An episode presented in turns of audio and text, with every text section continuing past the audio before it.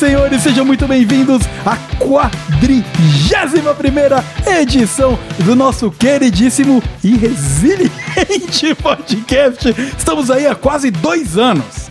Dois anos estamos completando aí, pô, passou voando, mas também deu tanto trabalho, maluco. Mas é muito bem, é com muito prazer, muito, muito prazer de verdade que eh, a gente tá trazendo a edição de número 41, porque hoje nós vamos dar o pontapé inicial em inglês, the kickoff. Né? Porque nós- é, chama, Vai. chama. Bi- bilíngue. Bilíngue, maluco. Porque hoje nós vamos dar o pontapé inicial num, num bloco, num tipo de episódios que a gente aqui da produção do podcast é isso aí tem ah, e quer muito trazer faz um tempo que são episódios focados em música. Você que nos acompanha aqui, você sabe que nós é os mano da música. Eu não sou músico, mas eu sou musiqueiro, então amo muito, gosto muito de falar sobre o assunto e aprender sobre o assunto. Então a ideia do episódio de hoje vai ser uma parada diferente. Nós vamos ouvir com você, ouvinte músicas, conversar sobre as músicas e, e- e- puta, eh, viver esse universo maravilhoso que é a música, a história da música. E pra tudo isso acontecer, não dá pra fazer sozinho, né? Não dá pra ficar com um monólogo aqui. Então eu tô trazendo hoje como quase um co-host, é um collab, o Derek, meu grande brother. Já falamos de música antes, o cara envolvidaço na música, manja muito de produção. Então, Derekão, dessa vez é só eu e você, maluco. Cê é Segura a bucha, tio. hein? Se apresenta pro ouvinte, caso ele ainda não te conheça. Poxa, aqui é Derek Rios quem fala, cantor, compositor e principalmente musiqueiro, como o Vitão falou aí. Já venho, venho me aventurando aí no mundo da música por uns bons 10, 15 anos. Temos bastante história pra contar, bastante experiência pra compartilhar. E hoje vamos compartilhar essa experiência aí, né? Ouvir bastante música junto, trocar umas figurinhas, é, compartilhar impressões. Acho que hoje é um- uma proposta muito diferente, vai ser um episódio muito massa. Exatamente, tomara que a gente possa fazer mais desse, né, pro futuro. E a grande ideia do episódio de hoje, eh, ouvinte, é a gente falar sobre músicas famosas que explodiram, mas que não são as versões originais. E não nós buscamos lá no baú da história da música de onde é que essas músicas vieram. Então se prepara, já deixa o aviso Coloque o seu fone de ouvido, porque hoje a música vai estralar aqui no podcast. Então, tô ficando até arrepiado, Dericão. Cê é que- doido. Hoje- Sobe o volume aí, meu. Sobe o volume. Então, Tobias, vamos pro bloco de recadinhos e a gente começa esse episódio daqui a pouquinho. Chama. Chama!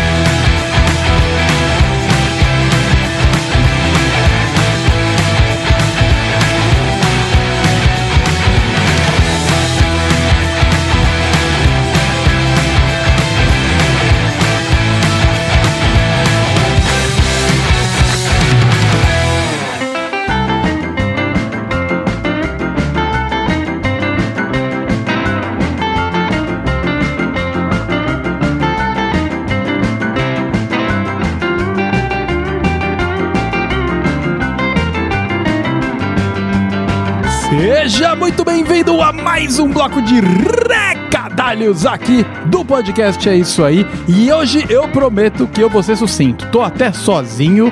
Tobias não veio comigo, não veio hoje, porque o episódio tá longo, o episódio tá musical, o episódio tá bom demais e eu sei que você quer que ele comece logo. Então eu vou usar esse espaço aqui do bloco de recadalhos só para passar um alô que hoje quem tá gravando aqui comigo, mais do que um convidado, é um collab com o grande Derek Hills, o meu brother, o Derekão, e vem mais coisa dele pela frente. Ele tá com um projeto musical. Nós vamos falar sobre esse projeto musical aqui no É Isso Aí em breve. Então, para você que gosta de música, fica ligado, porque tem muito mais música boa e papo sobre música desses musiqueiros malucos que frequentam aqui a família do podcast. É isso aí. O outro recadalho rapidão aqui que eu vou dar, porque eu já sou péssimo nas mídias sociais, mas pelo menos eu posso ajudar aqui um pouquinho.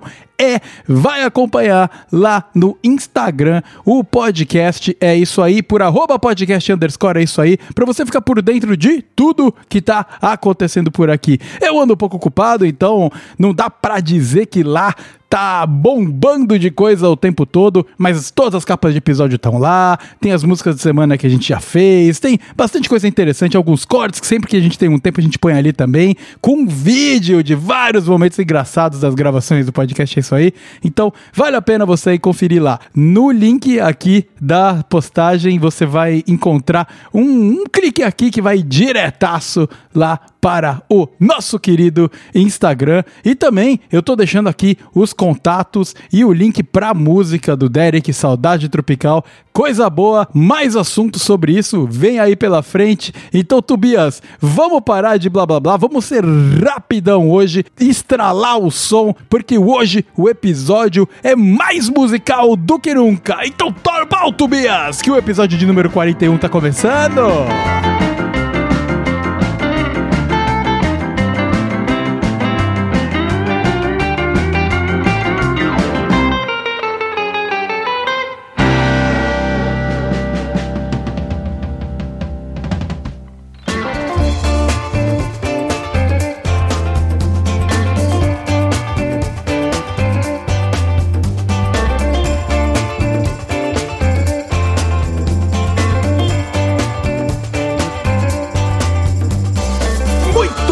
meu querido ouvinte e Dericão. Vamos lá, nós estamos aqui num collab, né? Estamos aqui hoje num collab. Hoje você não é nem convidado, praticamente. Você está elevando a sua responsabilidade. Veio até com uma planilha. Tô igual o Faustão, com uma ficha na mão aqui, com um monte de coisa escrita. O duro é entender a letra aqui. Nós. Nós dois, né, Derek? Nós dois estamos aqui com a nossa cola. E vamos lá, ouvinte. Vamos primeiro, antes da gente abrir o baú da música, antes da gente colocar o bracinho na, na viola, ali, na viola não, na vitrola, né? Pra gente deixar o disco pra rodar. Vamos contextualizar um pouco o que, que a gente vai fazer, qual é o nosso objetivo e de onde veio essa ideia. Né? Então, ba- basicamente o que acontece é que eu e o Derek, nós conversamos sobre música Todo dia, praticamente. praticamente todos os dias. E, puta, eu pintei a ideia vendo o filme do Elvis, né, Dericão? Eu tava Pois vendo o é. filme do Elvis aí semana passada ah, com a Ana. E tem ali um momento onde ele faz uma versão de uma música que não era muito famosa e a música explode. Inclusive, nós vamos ver ela já já, ouvinte. Olha Segura. lá. E aí eu virei e falei, caralho, né, mano? Tem muita música que estoura e não é a versão original, ou ela estourou no passado, as gerações mudaram, ela estoura de novo e a galera acha que a música é nova, né? Acontece muito isso. Faz nem ideia de onde veio, né? De onde surgiu e... E às vezes era outro gênero musical, né, tio? Então é outro outro rolê. Então a gente vai aqui hoje escutar essas músicas, conversar sobre elas, contar um pouco do contexto, da história. O Derek vai vir muito com o input dele de sonorização, mix, produção das músicas. O por que que tal coisa fez mais sucesso nessa época e depois repaginou e fez sucesso de novo. Então, Derekão, vai ser uma viagem o episódio de hoje, velho. Vai ser loucura, mas é, espero que todo mundo fique aí a bordo com a gente, que a viagem vai longe. Vai ser muito brabo, muitíssimo, vai ser muito. Cara, eu tô animadaço pra fazer essa parada. E se, pô, a gente gostar, e se o ouvinte gostar e todo mundo ficar feliz, vão vir mais episódios nesse estilo aqui. Da gente, eu e o Derek, ouvindo música, falando sobre música e compartilhando música com você. Poucas coisas na vida são tão boas como música, Derekão. Nossa senhora, não dá nem pra descrever, né? Um prazer indescritível e Inenarrável, alegria inenarrável. pois é, e alegria compartilhada é alegria redobrada. Muito bem! Ai, que coisa bonita. Vamos começar? Vamos Frase de começar? música essa aqui também, viu? Essa só, pra, é. só pra constar, do Forfã. For fun. Ixi, olha. Olha lá. Começou bem já. Começou. De Elvis pra Forfã. Exatamente. Já que puxou Elvis, vamos abrir, vamos abrir a caixa de músicas que fizeram sucesso, mas não são a versão original. Olha lá, será que a galera já sabe qual que é? Ah, acho que talvez saiba. Quem viu o filme do Elvis sabe. Já tá na então, ponta. Tobias, toca aí pra gente de que música nós estamos falando do Elvis Presley que não é a original. Vamos lá, Tobias. You ain't nothing but a hound dog, girl. You're crying all the time. You ain't nothing but a Dericão, Hound Dog, do Elvis. Você sabia que a música não era a música original? Claro que não. Eu também não sabia, Não até ver o filme do ideia. Elvis, cara. Não sabia. Eu não fazia ideia. ah, e foi um. Primeiro que o Elvis, ele explodiu, né? No, no, no rockabilly, aí ele revolucionou o, o som do rock, né, cara? Pois é. Ele mudou tudo, ele mudou tudo, desde os passinhos lá e tal. E é muito interessante, porque o contexto um pouco dessa música, Delicão, ele é foda. Porque o Elvis, ele cresceu numa comunidade mais pobre, quando ele era molecão lá e tal, e tinha muita influência negra e tal. E naquela época, mano, dos anos. Hound Dog é de, do Elvis é de 56. mano. 56. Então, naquela época, puta segregação racial, filha da mãe lá, naquela, né? Acho que ele é ele é ali no Southern Belt ali, dos Estados Unidos e pá, né? E.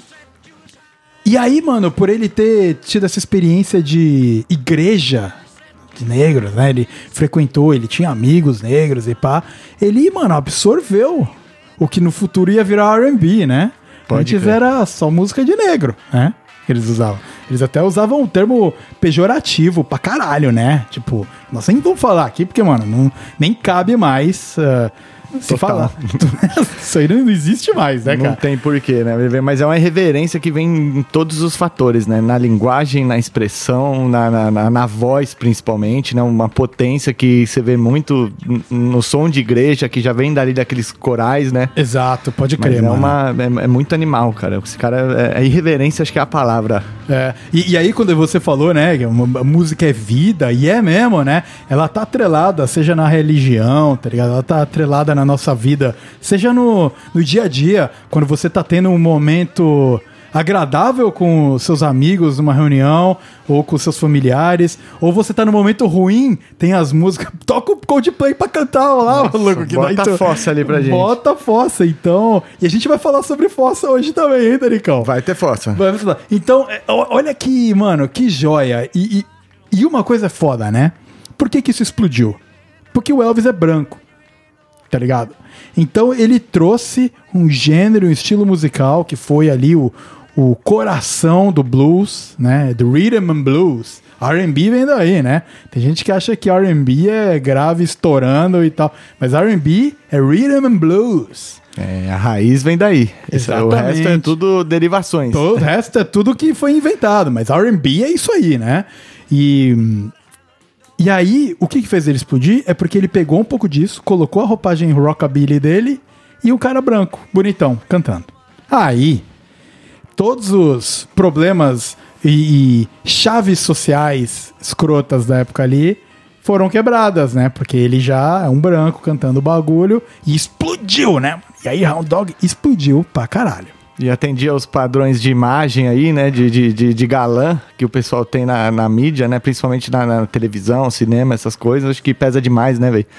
E, e quando junta com, com o musical ali, fica uma coisa, uma combinação cabulosíssima. E os passinhos dele, né, mano? As Ele dancinhas, é, as dancinhas, mano. Aqui, pô, a gente olha, a gente acha até tosco hoje em dia pelo que a gente tem de comparação, mas na época achava que era profano o bagulho, né? Exato. É igual, igual a gente vê a Anitta hoje. O pessoal já, já acha que é uma parada nada a ver, mas na época ali era, tava abusando, né? Tava sendo ousado demais, né, velho? Você diz comparado com a Anitta do, da época do funk Da lá, época, né? né, É. Falando Anitta, mas generalizando ali o Isso, funk, as paradas, né? Exposição da parada, né? Isso, a isso. ousadia, acho que. Exato. Então eu acho que, Derecão, a gente pode agora, cara, ouvir ah, a versão original de Hound Dog, que é de uma negra, claro, bem estereótipo, assim, grandona, tá ligado? Vozeirão, aqueles dentes até mais separados, assim. E é de uma mulher que chama Big Mama Thornton, né? E ela canta isso aqui, se liga na pala de Rhythm and Blues que a gente tá falando, a gente tá falando disso aqui, ó. Chama! Ai. E olha a guitarrinha lá no fundo.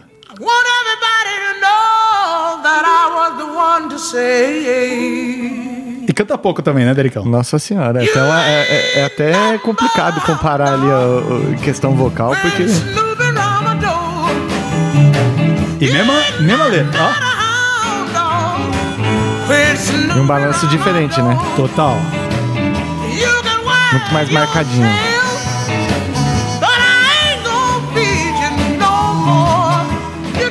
E aí vem a, a história triste, né? A parte triste da história, porque obviamente ela ganhou muito pouco dinheiro com o com a explosão da música do Elvis, naquela época eram outros tempos. Você acha que os produtores iam dar os créditos da música a uma mulher negra ah, de uma comunidade pobre? Não iam, né? Não.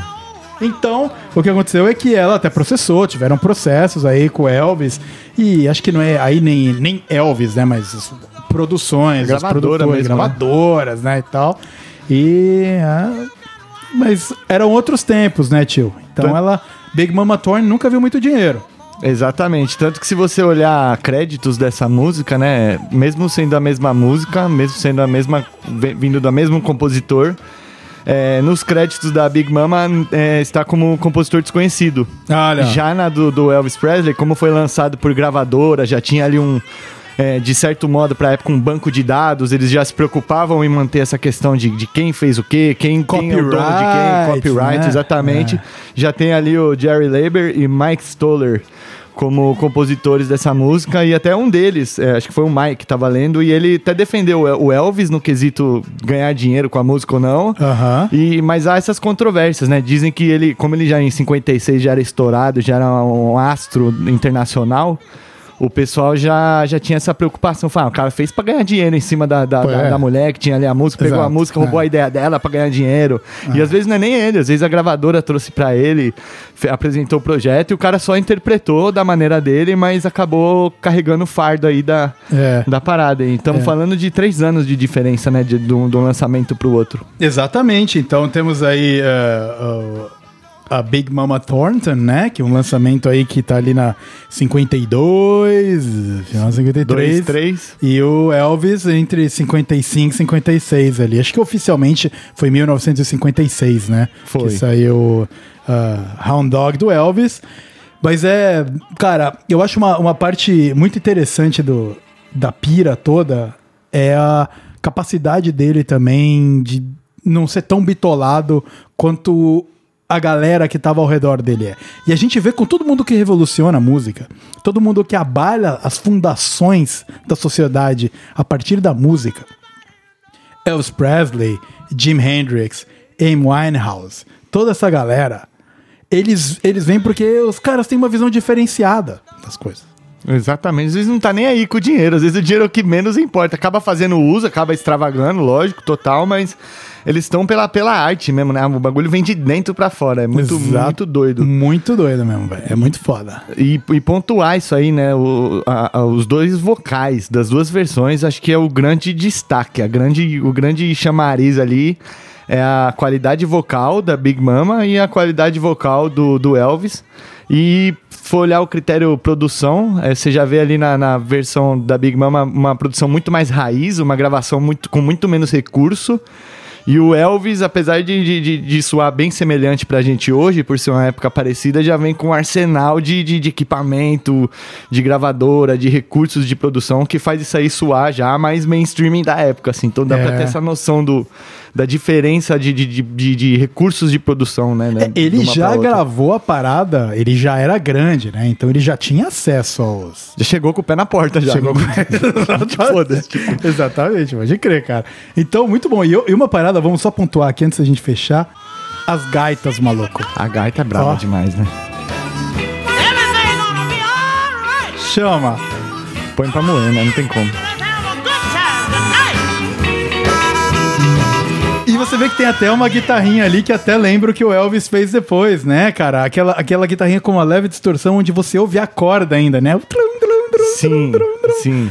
Já Então. vem- acho que o Elvis até distorceu um pouquinho mais, mas você ouve ali o, o, o som da palhetada, né? Não é só o drive Ex- ardendo, né? Exatamente, cara. Você ouve o instrumento também, né? A palheta, a corda, o instrumento, a vibração analógica ali antes do, do, da- de drive, antes de, de qualquer pós que possa ter entrado. também. Total, né? O, o manual, né? A execução, né? Do- do- da parada, o feeling, acho que vem muito daí, né? Eu gosto muito desse, desse orgânico que vem do, do instrumento. Acho muito doido. Muito Bravo, então nós começamos isso aqui com Elvis Presley e Big Mama Thorne. Ah, de novo, Hound Dog é a música, Elvis lançado em 1956, Big Mama Thorne em 1952, 53, ali, outros tempos, outros mais obscuro ali, inclusive as datas de lançamento, etc. Era outro rolê, né? Principalmente dela que era da quebrada ali, né? Então, Ah, é, não tinha, não, não, não, não tinha como salvar ali na, na, na internet os dados, era tudo muito disse-me disse. Exatamente. Estamos ok para Hound Dog, Dericão? Vamos, vamos continuar? vamos, vamos, com certeza. P- Pisamos aqui em Big Mama Thorne. Vamos continuar no R&B. Só que um R&B muito mais... ah, ah, não, não, não é nem R&B, né? Já virou pop praticamente, né? Da Whitney Houston. Essa daí é um popzão. Que é uma música, cara, que... Velho, é meme, é, tá em todos os lugares. E vamos lá, vocês, vamos lá. Eu não, não vou nem falar, só vamos tocar. Tobias, põe pra nós. If I should stay, A vozinha. I would only be in your way. So I'll go, but I know I'll think of you every step I. Mas você vê a vozinha, o vibratinho ali, né? O controle, né? É o controle. É absurdo. Absurdo. Eu vou, vou até pontuar isso aí depois, mas, nossa. Ah lá. And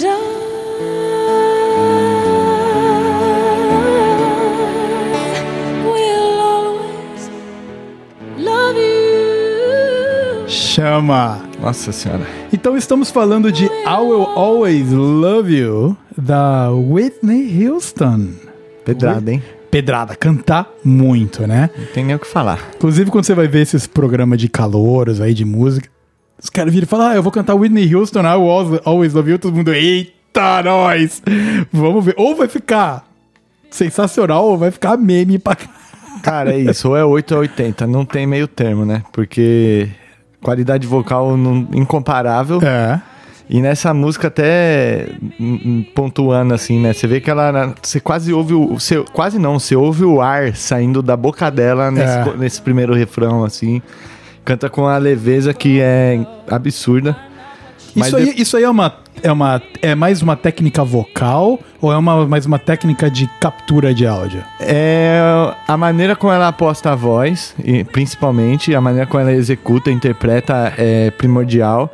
Tanto que no- nesse, nesse refrão que estamos ouvindo aqui de fundo, ela já vem com mais potência, ela já vem com a, com a voz mais apoiada. Ah então lá. nesse primeiro refrão ela vem quase que assoprando, quase cantando levinho, deu uma voz de passagem que a gente fala. E Aí entra um segundo- saxofone transão. o, saxofone de lead e você vê que o saxofone nem se atreve a ir mais alto que ela, né? É. Ele falando, pra quê? Deixa, deixa ela brilhar, né? E, e aí no, no- no segundo e terceiro refrão ela já vem com a voz apoiada, soltando o punch mesmo pra frente, vindo com, com, com, com punch, né? Não vou falar pressão, mas vindo com punch, assim, Sim, vindo sim. forte pra você Aham. ouvir mesmo, soltando a voz e, e isso é... É muito massa, até uma, uma, uma- interessante a gente comparar com a outra versão que a gente vai mostrar né, nesse quesito vocal. E detalhe, só apontando aí, nessa época não existia autotune, nessa época aí não existia Melodyne, mas sim, existia processadores que quando você ouve ali o arzinho, né, são, eles, a gente dá uma saturada nos agudos, a gente dá uma evidenciada para trazer o, o que a gente quer mais, né? O que a gente acha mais bonito daquele trecho pra, pra música. E como a voz tá em evidência, é- acaba refletindo muito na voz, né? Com É, certeza. dá, dá até pra dizer que, pô, quando você tem a parada mais aspirada. E agora é o que você falou. Agora ela tá com a voz aberta, né? Agora é pé na porta e mão na janela, mano. E aí já não tem aquele som que você falou quase aspirado, assim, né? Do, da voz mais intimista, né? Eu- é, é, é o grande. Como a, a mina é foda, né? Ela troca a postura dela de cantar. Não é só fazer os agudos lá no alto, mas começar intimista, começar. Te traz pra perto, Exatamente. vem um saxofone transão e depois ela estoura. E depois arrebenta. Aí é a hora do, do ápice, né? E aí, aí aqui é o. É a hora do beijo na boca.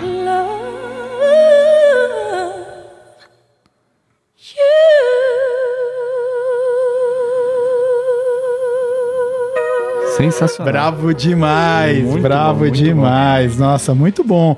E aí, eu acho que agora a gente pode, Dericão. E só pontuar, na verdade, né? Essa track foi produzida pro filme, né? The Bodyguard. Ah, Essa é? música ela É foi feita pra entrar como soundtrack do filme. E Ah. acabou crescendo e popularizando pra caramba também. Ah, deve ser um filme que tem romance pra caraca ali também. Deve não ter é bastante beijo na boca. É, do, do herói com a mocinha, provavelmente, né? Com certeza. É. Então vamos, Derecão, vamos agora navegar. A gente tá aí no pop, né? Claro que é a Whitney, ela, mas ela tem a herança do Rhythm and Blues que a gente tá falando lá. Total. Mas pop, isso é pop. Pop. Agora a gente vai ver de onde veio, né? Talvez o ouvinte tá surpreso que essa é a música, não é a original. Você sabia, Derecão? Eu me surpreendi quando eu vi quase cair pra trás. É? Muito louco, né, cara? Sinistro. E a nossa música original é de uma, hoje, né, senhora, mas na época senhorita, chamada Dolly Parton. Ela é do country, do mundo do country, country americano mesmo. E é outra roupagem, é outro rolê. Tobias, põe aí pra gente ouvir junto I Will Always Love You, agora na versão original de Dolly Parton.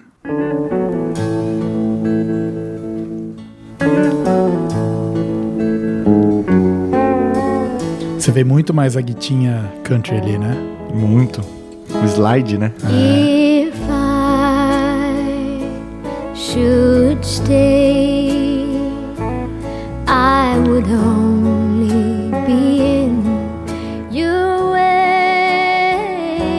So I Muito maneiro, né, cara? Muito maneiro. Essa música ela tem uma história interessante, Dericão. Eu não sei se você tá ligado. Não tô, não. A, a Dolly Parton, ela. pô, naquela jornada pra uma pessoa fazer sucesso e tal, né? Você sempre tem alguém que te leva até lá, né? É difícil você explodir sozinho. Sempre tem um condutor, ou alguém que tá no mercado e te traz pra dentro, ou alguém que te ajuda a ganhar mais visibilidade. E foi o caso da Dolly, né? Ela tinha um, um mentor, o cara que cantava com ela, esse cara depois teve programa de TV e tal, chamado Porter Wagoner. Wagoner, Wagoner, Wagoner, não sei, acho que é Wagoner porque só tem um E. Ah, e ele era muito aquela relação do o cara que canta e ela tinha uma mina que cantava com ele na, na no banda de country dele. Só que aí a Dolly foi ganhando exposição, foi ganhando exposição, foi ganhando exposição, foi ganhando exposição e ela fez, ela tomou a decisão de seguir a carreira solo. Já vi muito isso em, em bandas de pagode. Quase todas, né? E aí ela compôs I Will Always Love You em homenagem a ele de agradecimento. E não tinha nada romântico, era o Love You na, na questão artística de companheiros de trabalho mesmo. Dela se despedindo dele no primeiro single brabo dela solo, agradecendo a ele pela, pela jornada, que foi uma, foi uma separação musical amigável. E aí a Dolly Parton foi ter uma carreira gigante depois, como o início do, do country, né? Não no início do country, mas ela é parte ali do. Quando a gente pensa num country mais. ah, Comercial antigo, ali, mas Isso, já entrando no mercado antigo. do mainstream, né? Ela foi, pa- foi parte muito grande, porque antes disso tava tudo muito misturado. O blues era misturado com o country, que era misturado com o rock. A época do Elvis era tudo muito. Porque o, o Elvis mesmo, ele era quase um caipira, né? Ele era um caipira que tocava rockabilly e pisava no rhythm and blues. Total. Bizarro, né? Então nós temos aí a música da Dolly Parton, de 1973, e a regravação da Whitney Houston em 1992. Você vê, né? 19 anos de, de diferença de uma música pra outra. É, as duas com, com já com um- um- o poderio de produção na época a todo vapor. Né? A, a Whitney com, já com, com a repercussão que tinha, produzindo a track pro filme, já vinha com toda a qualidade de produção, de equipamento, de recursos possível. E a Dolly já produzindo em Nashville, gravando esse, esse track, essa track em Nashville, onde já tinha já também uma grande concentração de estúdios e, e grandes produtores de música na época, até Na- Nashville é o coração do country, do country, né? É, Exatamente. Mas uma coisa que eu queria pontuar, né? As duas com uma afinação impecável, A Dolly, assim, cantando demais na época que, se, em 92 não tinha Melodyne, imagina em 73, né? Exatamente. é. E a- O e a- Melodyne é o que- É o que a gente usa pra afinar a voz. Afina a voz, um autotuning lá que Exato. chama, né? Quando vocês ouvirem minha música, vocês vão saber que eu usei bastante isso daí. Mas tá boa. Tá mas boa tá, mas assim, incomparável. é, e a carga emocional da música é, é a mesma, aparentemente, né? Eu acho que a mensagem vem independente do arranjo, independente do gênero. Eu acho que as duas passam a carga emocional. Mas você já vê que a Dolly já não se aventura igual a Whitney de cantar soltando a voz mesmo na pancada. Ela, É. vai- ela mantém ali a tênue, a Isso. suavidade, a música até vem, vem junto. Mas você já não vê aquela crescente vocal, né? Aquele pico, aquela explosão.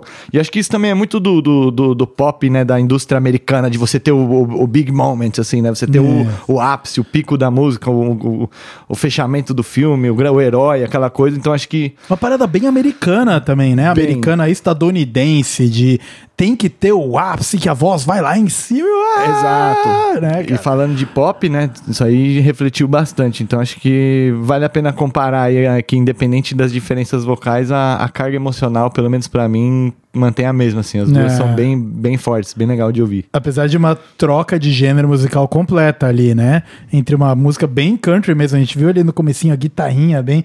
Olha só como, como a, a guitarrinha dela começa bem. Cara, você se vê ali no rancho, né? Total. Ouvindo isso aí, enquanto a música da Whitney ela começa já. Tal! É, Já dá uma sensação de você estar num ambiente assim, num. E a capela, né? E a capela, caralho. Já mostra pra que que veio. Sensacional. Pedradíssima. Sensacional. Meu Deus. E vale, acho que agora a gente discutir um pouco, Dericão. Isso é um cover, isso é uma versão. Qual é a diferença entre cover e versão? Porque aqui a gente vai, né? A gente tá falando versão, às vezes fala cover, usando o termo fora da definição dele. Mas o que, que é? Qual é a diferença entre eles? Cara, é. Acho que todo mundo, na real, né? Até eu, assim, que mexo com autoral, compõe, então às vezes confundo, falo um pensando em outro, falo outro pensando em um. Mas, é, na verdade, a, a versão. O que que acontece? Uma versão de uma música é quando você tem uma alteração na letra. Então, seja quando você pega uma música em inglês e traduz ela para o português, você alterou a letra original. Certo. Como? mudando o idioma. Então ela é uma versão. Ou quando você pega, tem aqui, vai ter exemplos também de, de, de versões que tem alguma alteração no contexto da letra. Isso também é uma versão. Tá. É, quando a gente fala de arranjo, de adaptação, é quando você tem uma mudança no instrumental, na harmonia, na melodia, no andamento, mas a língua se mantém original e a letra se mantém original. Então a gente está falando de um arranjo, de uma adaptação. Não. Então, então, simplesmente a versão é a mesma música cantada de outro jeito, às vezes, ali, como outra. outra Com a língua. alteração na letra. Acho Na que a letra. definição técnica mesmo seria altera- alteração na letra. Tá. Na, tá. na, na, na- na raiz mesmo. Entendi. E aí, quando você tem esse arranjo, adaptação, você altera a musicalidade dela, seja colocando mais instrumentos ou mudando um solo de uma coisa para um outro solo diferente de outra. E aí entra uma linha tênue, que é muito. Até para mim é um pouco confuso que entra o cover. Que o cover ele é, ele é muito fiel à interpretação original, né? Ele é quase que um, um, um- tributo aí, né? Você meio que replica o que foi feito originalmente. Apesar de, de, de eu considerar que é, você mudar o arranjo, você mudar é, é, é, é, a, a- a melodia, a musicalidade, mas você interpretar a mesma música acaba sendo cover. Então, arranjo e cover, É. a, e adaptação é- acaba ali sendo uma, uma nuvem nebulosa, mas o cover ele é mais fiel. O cover ele é mais fiel. Tanto que no, no, no Cover Nation, quando tinha lá o Marcos Mion no programa, começava tocando a música original, quando trocava já era a banda, mantinha a mesma pegada, a mesma música, o mesmo tempo, então ficava aquela, aquela sensação dos caras estão continuando o que tava no, no, no É, playback o ali. cara tá tocando a música do outro, só que do jeito de ele tocando agora. Mas a Exatamente, música- é a muda música. os músicos, mas Exato. é, fazendo a mesma coisa. Fazendo a mesma É como se você pegasse ali um, um monte de partitura, deixasse ali no palco, colocasse um grupo de músicos, aí sai esses caras, põe outros caras pra tocar. Eles vão tocar a mesma coisa, Uhum. mas, né, são executores diferentes. Foda, foda. Brabíssimo. É meio brabíssimo. confuso até, até pra mim de explicar, mas acho que, que deu pra ficar um pouquinho... E é, é- é confuso pros advogados também, cara. Os advogados ficam se degladiando lá, né? Nas... Cara, dá muito problema. Advo- Advogado de direito autoral sofre. Sofre. Dericão, Dericão, vamos, vamos em frente? Vamos em frente? Pra cima. Vamos lá. Então, agora a gente, a gente pisou um pouquinho no, no rock e tal, mas a gente realmente agora vai falar de uma mulher que revolucionou o rock moderno, né? Então, nós vamos ah, agora conhecer uma música que não é original, que é Valerie. De Amy Winehouse. E a versão que nós vamos tocar aqui, a versão que o Tubia vai pôr pra você, não é a versão do álbum, do single que saiu originalmente. Essa versão que a gente vai tocar aqui é uma que a Amy Winehouse tá com o Mark Ronson. Mark Ronson, um cara que deixou a música um pouco mais upbeat, mas eu acho a música particularmente mais interessante e um pouco mais diferente. Então vamos lá, Tobias. Põe aí Valerie de Amy Winehouse, que não é a música original. Well, sometimes I go out and I look across the water. É, ela é outra braba, né? Demais. Dá pra ouvir me arrepiando aqui? É. eu tô ouvindo. In my head, I paint a picture. Amy Winehouse com a voz ardida dela, mas afinada. Esse é o grande lance, né? Nossa, não- Não tem tanto drive, né? É um ardido natural, né? O timbre dela tá ali. Agora, ó, se liga. Stop making a fool out of me. Oh, why don't you come on over, Valerie? Muito brabo. E eu, eu me enganei, eu me enganei. O Tobias aí se embaralhou, porque essa não é a versão lá do Mark Ronson. Nós vamos pôr agora a versão Mark Ronson. Essa é muito mais próxima do. É um remaster da música que ela lançou. E não é a música do que ele tá tocando com o Mark Ronson, que nós vamos pôr agora. Mas enquanto o Tobias lá no, na produção procura, Dericão, quais são seus insights aí sobre Valerie da Amy Winehouse? Cara, na, na verdade, algumas curiosidades aí, né, do, do Mark Ronson. Ele tava produzindo um álbum é, chamado Versions, e o objetivo desse álbum era colocar sons é, que eles falam de, de, de guitarra, né, onde a guitarra mandava, músicas onde a guitarra estava em, em evidência, e fazer covers em soul. Então, fazer versões aí de soul é, dessas músicas, uma parada mais ligada aí à vertente da Amy. E ele convidou a Amy para participar desse álbum e ela, ela teve uma certa dificuldade de encontrar. Eles estavam com uma certa dificuldade de encontrar uma música que encaixasse, porque a Amy não ouvia na época músicas de- que fossem escritas antes de 1967. Então você vê que as referências dela vinham lá de trás. E ela conheceu essa música, trouxe, propôs e, e o Mark gostou bastante da, da interpretação dela, do que ela vinha trazendo. E gravaram essa música juntos, num arranjo de, de soul, bem parecido com o arranjo original, que a gente vai ouvir depois. Mas você já vê é, presenças de, de, de, de metais, você já vê presenças mais do piano, uma guitarra mais clean, é, mais do R&B mesmo, nessa, né, nessa linha, né, dessa origem, do que do rock, do rock né, onde vem, da onde vem a, a música original. E destaques para os vocais da Amy, né, que, assim, independente da versão, você ouve a voz dela ali, é o que manda fato. E essa aqui é a versão com Mark Ronson.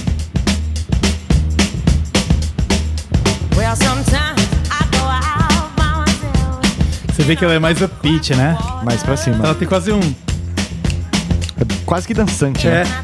é- é- algumas músicas, cara, eu ouço ela e seja no chocalho ou no- no- na condução da, da cozinha e tal, eu quase ouço o metrônomo em cima fazendo um clap. Total. Total. Bem marcadinha, né? É. E ela na veia da música ali, né? Ah, não tem Tem como. nada, absolutamente nada fora aqui. Não tem como. E aí é o que você falou dos metais, acentuando ali. Valerie? Fazendo ali a- o contratempo dela. A Amy pausou entre os metais preenchendo, saca? É, massa isso. e é muito interessante, né? Porque o o metal ele tem esse poder de que ele é quase uma voz, né? Ele preenche ah, ali o espectro musical muito semelhante a onde a voz entra, né? É, então, e a gente até fala isso como, como lead, né? Eu, eu, como, como eu analiso isso, é, por exemplo, nessa música a gente tem o vocal e quando o vocal some, alguma coisa tem que ser evidenciada, alguma coisa vem pra cima, né? Senão acaba ficando naquela mesmice, naquele, naquela repetição. E nesse caso, os metais é o que vem pra fazer esse papel de lead. No caso do sertanejo, às vezes é uma sanfona, no caso do rock é um solo de guitarra. Exato. Então a gente tem, tem bastante esse, esse lead presente preenchendo mesmo quando, quando você tira o vocal, você tem que pôr alguma coisa no lugar. Exato. e esses exato. metais fazem muito bem essa função, assim. Eu, eu, eu, eu lembro quando eu tava estudando um pouco isso, né? E, e estudando como musiqueiro, não no conservatório, né? Estudando nas minhas piras musicais. Teve uma época que eu tava ali, cara, destrinchando o BB King. Um dia a gente pode fazer um episódio sobre BB King aqui, Derecão, e o Rhythm and Blues e tal. eh, explorar junto esse universo gigante. O cara que teve uma carreira, mano, Astronômico. astronômica. O cara foi não só ah, inovador e mudou, revolucionou o R&B e o blues, mas ele também durou muito, né? Cara, ele fez uma carreira gigantesca, então dá pra explorar. Mas ele tinha muito disso, né? Que ele cantava um pouco e aí entrava uma guitarrinha. E aí ele cantava mais um pouco e aí sabe? E, ah, sei lá, o cara fala The thrill is gone e daí entra Caraca, é muito foda. cara. Quase que um jogo de pergunta e resposta nesse Ex- caso aí, né? Exatamente, exatamente. É como se fosse a voz dele, ah, onde ele se expõe, ele se expressa ah, por fala, e a guitarra, onde ele simplesmente se expressa do- pelo coração Pelo ali, coração. através do instrumento. Muito foda. Então vamos ouvir agora. Vamos ouvir agora ah, a Valerie original. É de uma banda que a Amy, inclusive, conhecia. Uma banda super underground, ah, chama, chamada Zuttons. E, pô, cara, quase ninguém ouviu falar dos caras. Os caras são pequenos, foram pequenos, continuaram pequenos. Acho que a banda nem existe mais. Mas ela ouviu os caras tocando, falou, mano, colou na grade dos caras. Imagina, você tá tocando, cola Amy Winehouse pra trocar ideia com você. Que bobeira, né? Falando, ô, posso, posso gravar tua música? Deixa eu gravar esse treco aí, mano. E é, tanto é que o lançamento é muito interessante. Ela lançou a versão dela junto no mesmo ano que os Ziltons lançou a Pois música é, né? deles. Foi bem recente. Então vamos lá, vamos ouvir aí a versão do The Zuttons e a gente vai perceber por que, que Amy Winehouse é Amy Winehouse e Zuttons é Zuttons. Já outra produção, né? Já. Do caralho também. É né, do velho? caralho também. Mas é diferente. Outra linguagem. Um andamento mais lento, né? É mais lento. Principalmente comparado com a versão do Mark Ronson, Mark, com o Mark é. Ronson lá, que ela é bem upbeat, ela é bem gruvadinha, né? Os metais estão aí também. Então aí. Mas aí mais como um apoio, né? Eles vêm mais de fundo, preenchendo, do que vindo no lead. Ponto contra ponto que a gente tinha falado. Eu acho que quem faz esse papel legal nessa música é a guitarra, cara. Vamos ver agora como que volta.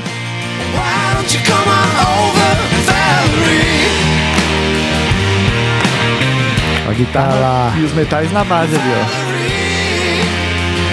E você repara a diferença de sotaque deles, né? Ah, Valerie e Valerie. Eles falam diferente, né, cara? Diferente. Muito maneiro, cara. Muito maneiro. E o, o, os Zutons, uma banda pititiquinha aí, né, cara? Que acho que. Banda que se- local. é, o que se sabe sobre eles é isso lá, né? Lá dos Reinos Unidos da vida. Muito massa. E também pontuar uma, uma referência aí, claro que o gênero favorece, né? O estilo da produção da Amy favoreceu. Mas você vê que a- o- nessa música, mesmo sendo ali do rock, tem bastante a presença dos backing vocals, né? Os backing vocals fazendo um, um, um uh, depois do refrão e também Ah. dando um apoio no Valerie.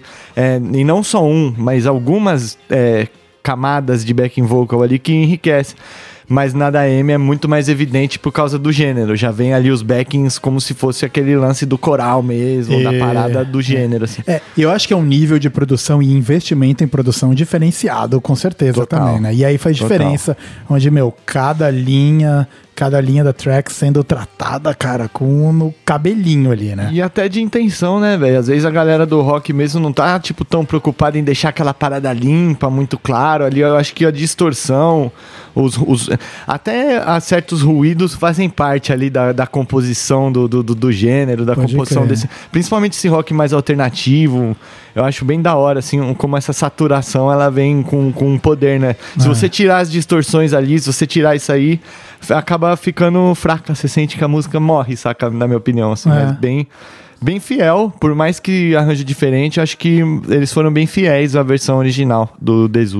É, exato. E assim, lançaram as duas em 2007, né? Ah, os Zutons indo ali meio que no embalo. Mano, a Amy Winehouse vai lançar nossa música, a gente vai lançar também, tá ligado? Foda-se. É isso. É. E é isso aí. E é muito interessante. Agora, uma curiosidade sobre a Amy Winehouse, talvez vocês, é você ouvinte, ou até Dericão não saiba, mas ela faz parte de um grupo seleto, que é o Clube dos 27, né?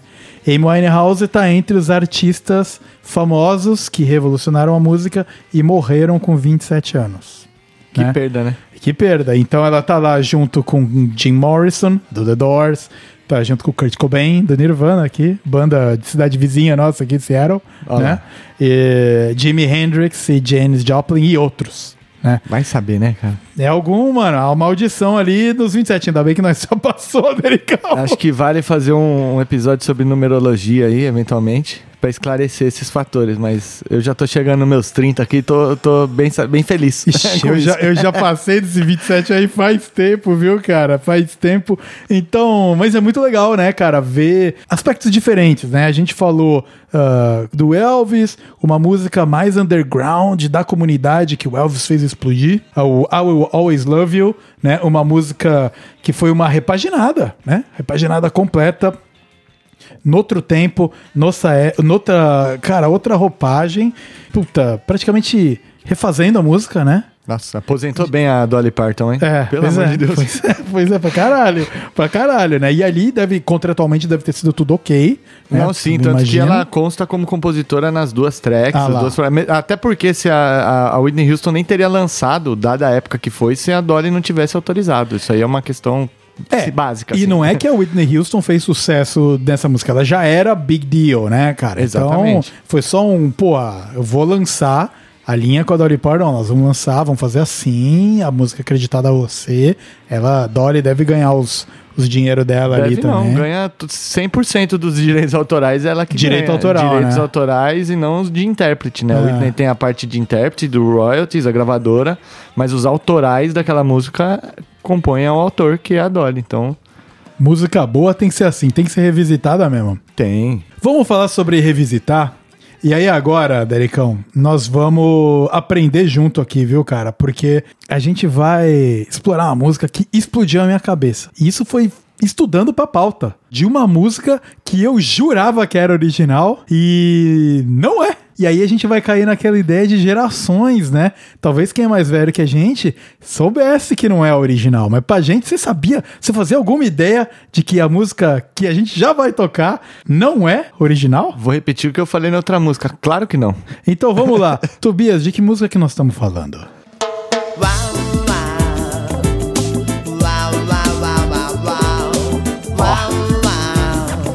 Pita.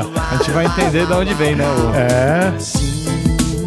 Eu estou tão cansado, mas não pra dizer. Muito bem. Estamos falando de vapor barato, o Rapa. O Rapa, Dericão. Nossa, Essa cara. música não é original, não foi lançada pelo Rapa em 1996, já faz tempo, hein? Nossa. 96, cara.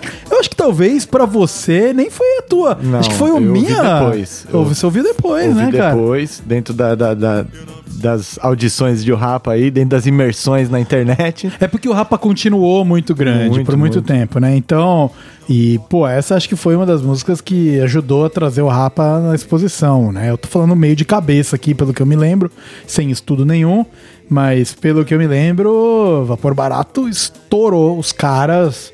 ah, então, quando a gente fala de pescador de ilusões, essas paradas foi tudo depois, assim. Tudo sabe? já quase anos 2000, né? É, ano e- passado 2000 e, já. e na minha opinião, mais cansado do que foi o início do Rapa ali, né? Ele tem um, eles têm um álbum acústico muito bom e etc. Mas isso aqui é o começo, né? Acho que mais pro começo da história do Rapa, em 1996. É, então, você vê, cara, três aninhos de idade, não fazia ideia aí da, da- do, que seria a música na minha vida ainda, mas é, os caras já traziam uma irreverência também, um estilo próprio, né? Um pezinho ali no reggae, o baixo assim, Ah, é. é. mandando demais. Você falando de baixo aqui, ó. Ó o gruvão. Tum, tum, tum, tá ali, mandando.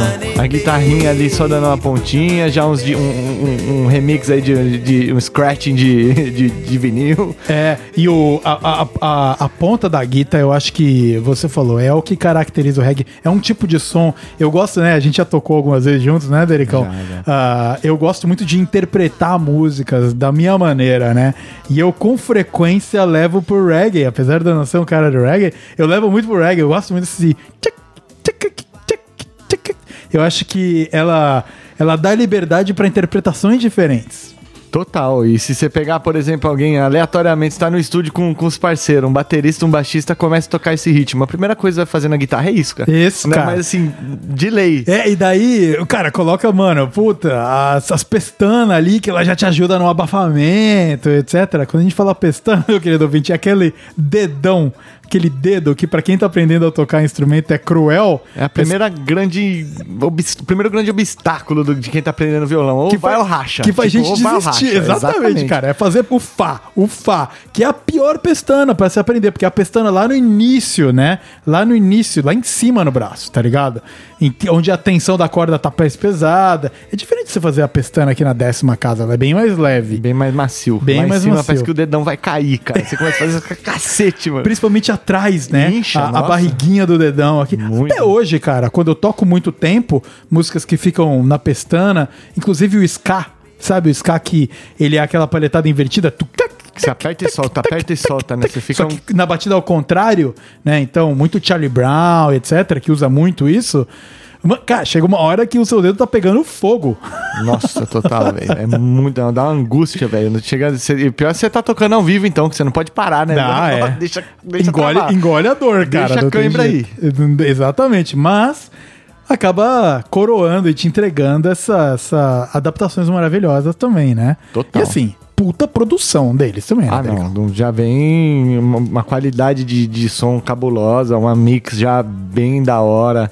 Já tinham aí mais recursos, né? Claro que não é tão fácil como é no dia de hoje, você chegar no- em, em certos resultados, mas assim, excepcional já pra época, uma, uma composição muito massa, tudo encaixadinho, tudo alinhadinho, foi, foi bem pensado. Foi É. uma parada que pensaram, assim, cada É. som que tá ali. Mas a gente já tá falando de produção digital, a gente já tá falando do. Cara, de produção moderna aqui, já, né? já, já era o começo aí das gravações digitais no computador, já era Uhum. o, onde isso aí começou a facilitar a vida da, da galera, assim, bastante. E É muito curioso, porque você ouve às vezes uma música e você sabe a década que ela vem, né? Principalmente nós com as músicas brasileiras. As gringas, a não ser que você seja mais envolvidão, pra gente confundir um pouco, mas isso aqui você ouve isso aqui.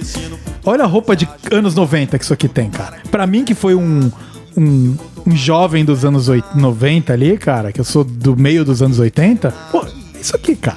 Total, eu acho que mix fala muito sobre o gênero, fala muito sobre os arranjos, né? É, cada gênero e arranjo vai ter ali a sua característica, como os instrumentos se encaixam, como que a música fala. E aí só acho que puxando um gancho, na minha opinião, que fala muito é, sobre a, a, a década, a época, é a masterização.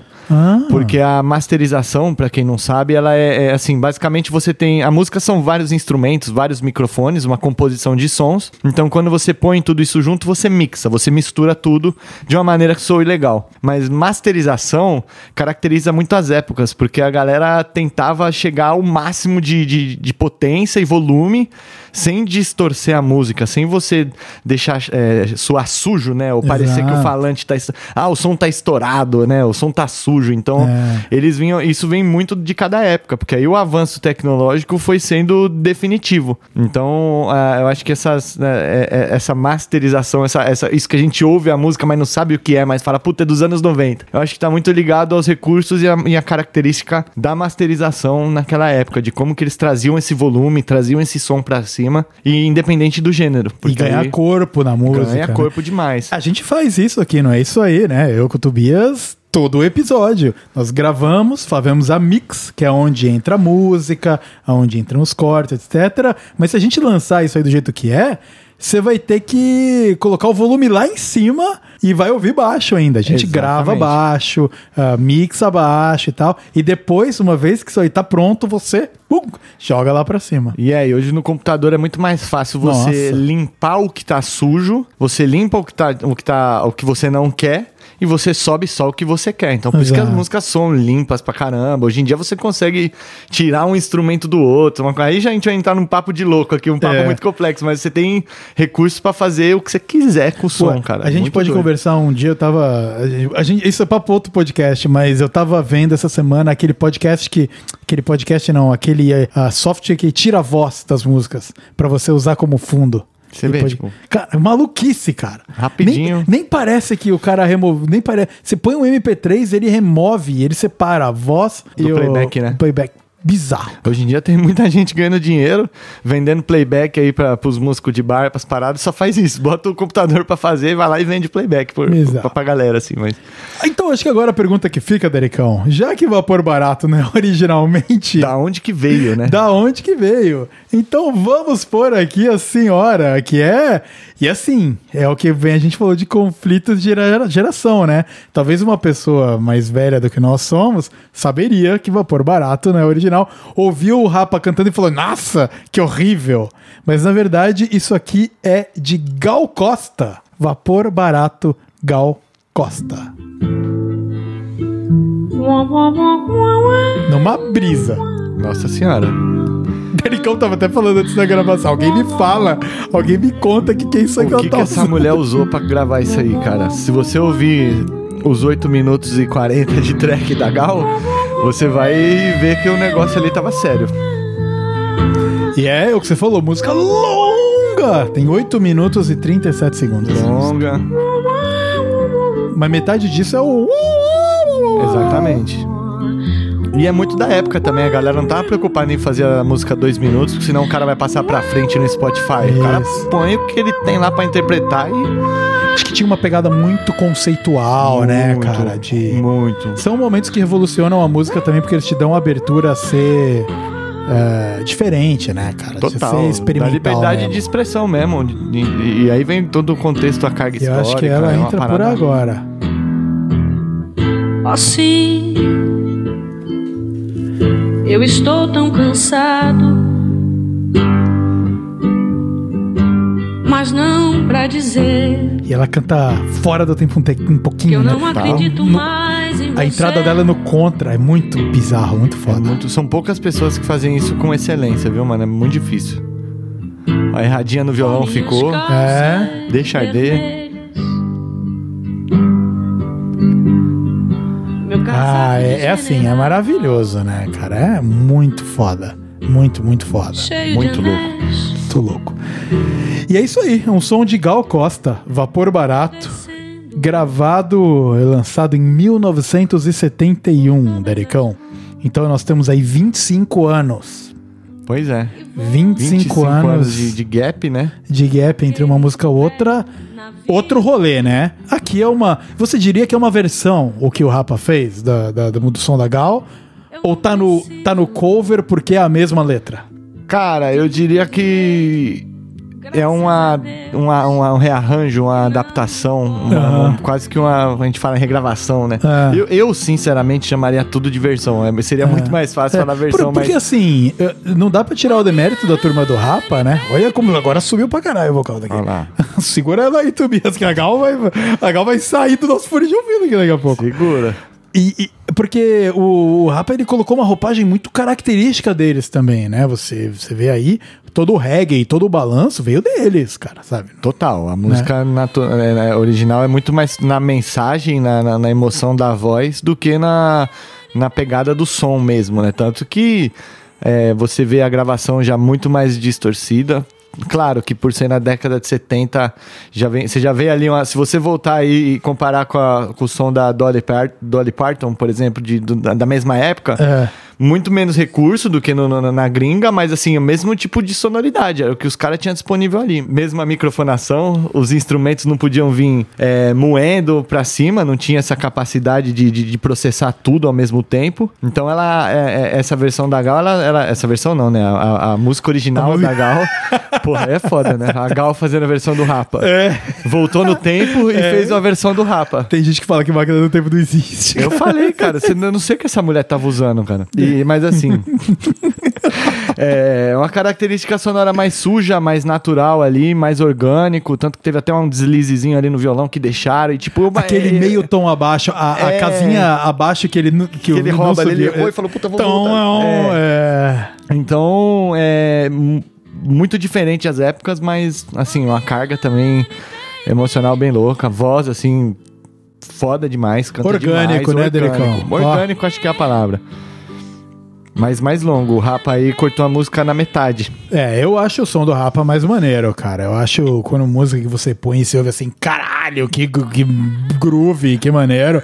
É muito, muito bom Dá vontade de dançar, né, cara? É. Isso aí acho que é traz pra cima. Levantar o põe essa- pezinho, né? Que nem, que nem regueiro É. maconheiro ali, ó. Levanta o pezinho, balança o batendo o dread. pezinho, o. Levanta a poeira, velho. Porra, bom demais isso aí, velho. Mas essa daí da Gal, você põe numa festa, a galera vai assustar. Não vai nem saber de onde veio.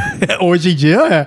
Exatamente, cara. Vai, vai achar que é. Começar aquela miadeira no começo lá, a galera vai se desesperar. É, uau, uau. E aí a gente entende também que o que o Rapa fez foi meio que uma referência, né? A original, né? Agora, assim, agora tudo pra mim fez sentido desse começo, dessa introdução vocal do Rapa. Você tá falando dessa parada aqui, né, Dericão? Desse uau uau dele. Isso aqui, né? Exatamente.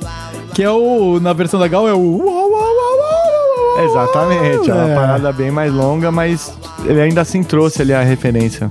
Muito doido. Sonzão. Muito bem, Dericão. Mais alguma coisa de vapor barato que você quer trazer aqui pro nosso querido ouvinte? Não, mas se o ouvinte quiser trazer pra mim a informação do que, que ela tava usando no dia da gravação, eu tô curioso Fala pra com a gente. Manda uma mensagem pra gente que a gente encaminha pro Ouve, Dericão. ouve os 8 minutos e 40, cara. É uma loucura, é uma viagem essa música. Muito legal, cara. É, é- ela, é- mas esse é um ponto, cara, que enquanto ó, eu acho que o som do Rapa é um som mais maneiro, mas o som viagem experimental, intimista da Gal ali tá no outro patamar também, cara. Se você quiser brisar, colocar o teu fone, coloca as luzes vermelhas no quarto e ficar ouvindo o bagulho, vai, você vai longe. É, vai render mais ouvindo a Gal do que o Rapa. Vamos voltar pra gringa, Derecão? Bora. Bora. Então, nós aqui cobrimos aqui uma, uma música brazuca. A gente pr- pretende trazer mais músicas brasileiras pra frente. Mas um, um som que eu queria trazer aqui, eu não sei se é um som que você conhecia também, Dericão. Mas é, é uma música que chama Dancing in the Moonlight. Que ela lançou ali também de novo na década de 90, né? Inclusive eu linkei aqui logo depois de Vapor Barato, porque enquanto a gente no Brasil ouvia o Rapa, a galera na gringa tava ouvindo isso aqui: Dancing in the Moonlight de Top Loader.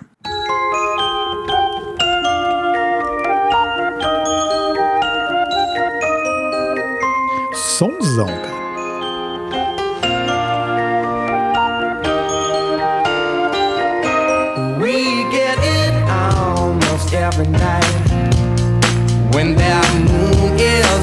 Eu acho que é um som que muita gente já ouviu sem nem saber que som que é, cara. Eu ia falar isso, eu conheço, eu conheço a música, agora a versão que eu ouvi, onde eu ouvi, não, não sei te dizer. Olha lá.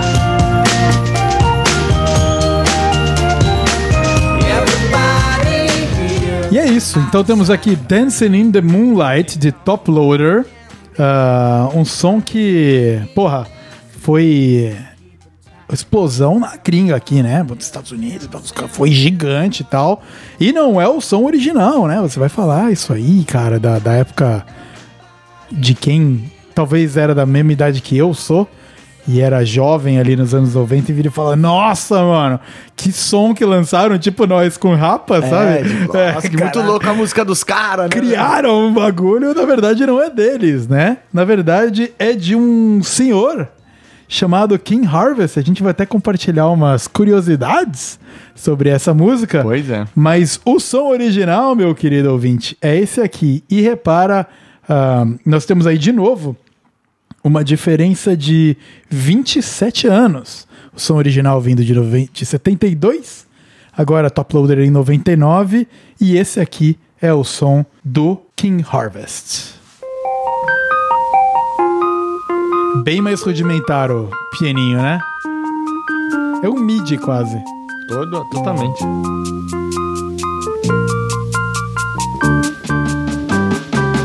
We get it É uma voz brabíssima, né?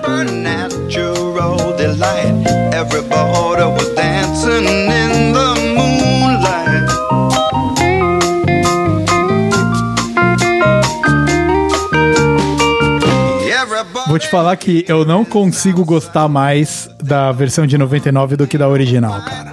Olha esse groove, maluco. É, diferenciado, né? Everybody was dancing Estamos falando aí de 1972. Falando de 1972, Ericão. E tem aí né, uma, uma curiosidade, né? O King Harvest, na verdade, foi uma banda que, que, que, que regravou essa música também.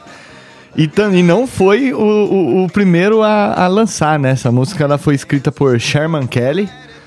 E ele lançou essa música um pouco antes, se não me engano aí, pela, pela minha memória falha, 69, 70 ele fez o primeiro lançamento.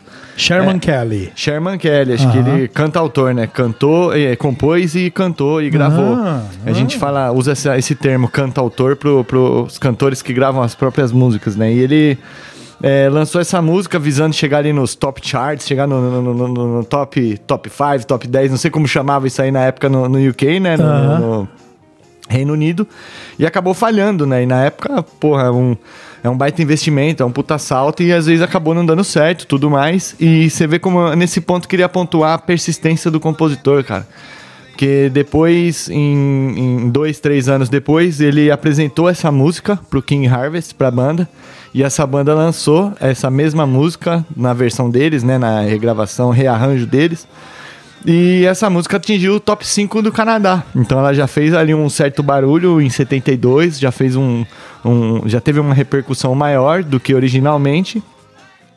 E aí sim, depois nos anos 2000 veio o Top Loader lançando a versão e é, a versão deles e aí olha eu falando versão novamente, né? o, velho, o arranjo deles. O arranjo deles. E atingiram sim os top charts do, do UK daí. Aí É. eles chegaram No outro, forte, de, no outro chegaram em patamar. patamar. é. E, e- e- e você vê como a música é a- atemporal, né? É- e, e mesmo ela tendo sido lançada em 2000, muitos dos elementos da música de 2000 são parecidíssimos até com o da música original de 70, da original da, da música que ficou popular em 72. Do King Harvest, né? Exatamente. Então, v- vamos comparar as entradas aqui, Dericão? Total. Vamos lá, aqui, ó. Isso aqui não é. Olha lá.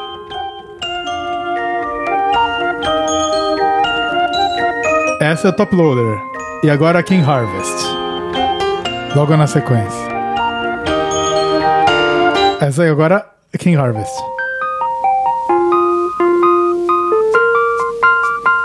Pam, pam, pam, pam, pam. A mesma ideia, É, né? exatamente. O que muda aí é, é o som mais moderno do instrumento mais moderno na época, mas o arranjo aí é quase que o mesmo. Every As Exatamente, duas são cara. good vibes, as duas têm esse pianinho elétrico de base. Aí É, aqui. ó. Você vai. você já toca dançando, o ombrinho não para. É, né? exatamente, Você o Dericão fez, o- fez o movimento aqui. Esse pianinho já colocou a mãozinha pra frente e o ombrinho mexendo. É a mãozinha de Tiranossauro Rex e o ombrinho mexendo pra cima e pra baixo ali. Saca? Exatamente, exatamente. E as duas bem good vibes, as duas bem, bem parecidas. Se você comparar é, uma com a outra, na minha opinião, o que foi trocado foram os sons é, de uma época pra outra, mas mantiveram bastante as características da, originais, da original. Sonzeira. Sonzeira, né, Dericão? doido, Sonzeira. Você tem alguma preferência? Tem alguma que você curte mais, cara? Cara, eu gosto da mais moderninha, porque acho que você já vem aquele som mais jovem, né? Você é jovem, Dericão. Ah, Vitão, tamo, tamo chegando lá. Tamo chegando lá. Não- já não sei se eu posso afirmar com tanta certeza, mas... É, uma coisa, eu acho que a, a música do Top Loader, ela vem um balanço, ela é mais dançante, né? Enquanto realmente aqui a do nosso querido King Harvest, ela é mais ombrinho balançando, né, cara? Exato. Do que realmente um... E aí Mas eu acho olha, que olha, olha, se liga o acompanhamento da batera. condução... Ô, condução. Ali, ó. Ali, ó, bem na, bem na bolinha da condução ali, ó. Muito brabo. Muito doido. Tô e bravo. eu acho que isso aí também é muito dos recursos. É, se você comparar, né? Estamos falando de 28 anos de, de, de gap. É, então teve bastante evolução musical. Eu acho que isso acabou refletindo é, na, na mixagem, na produção em si, mas bem parecidas, ó, bem características. Vamos continuar nesse gap de 28, 29 anos, Derecão? Vamos pra próxima? Mesmo gap, cara. Mesmo rolê.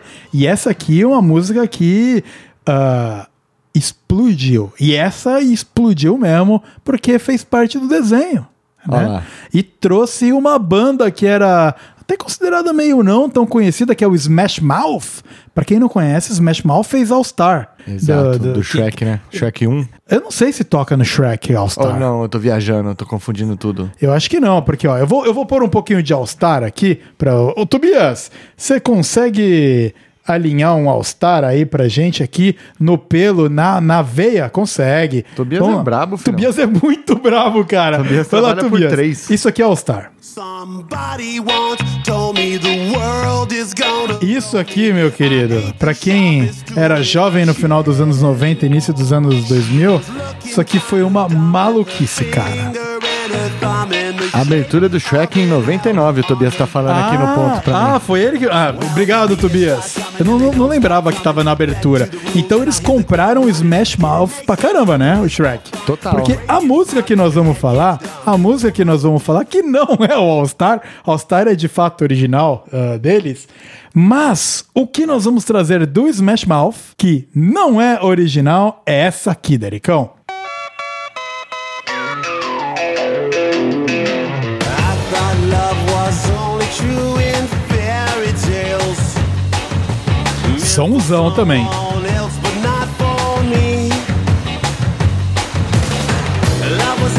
Get me. Temos aí I Am a Believer.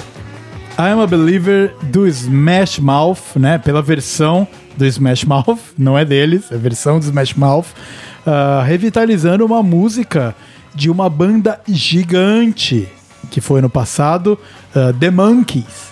Que, que compôs e lançou essa música em 1972. Eu tenho uma. Você sabe, inclusive, cara, que a minha mãe, ela é fã dos Beatles foi Beatlemania total. Mas a irmã dela, a irmã dela, eh, ela era da turma do The Monkeys.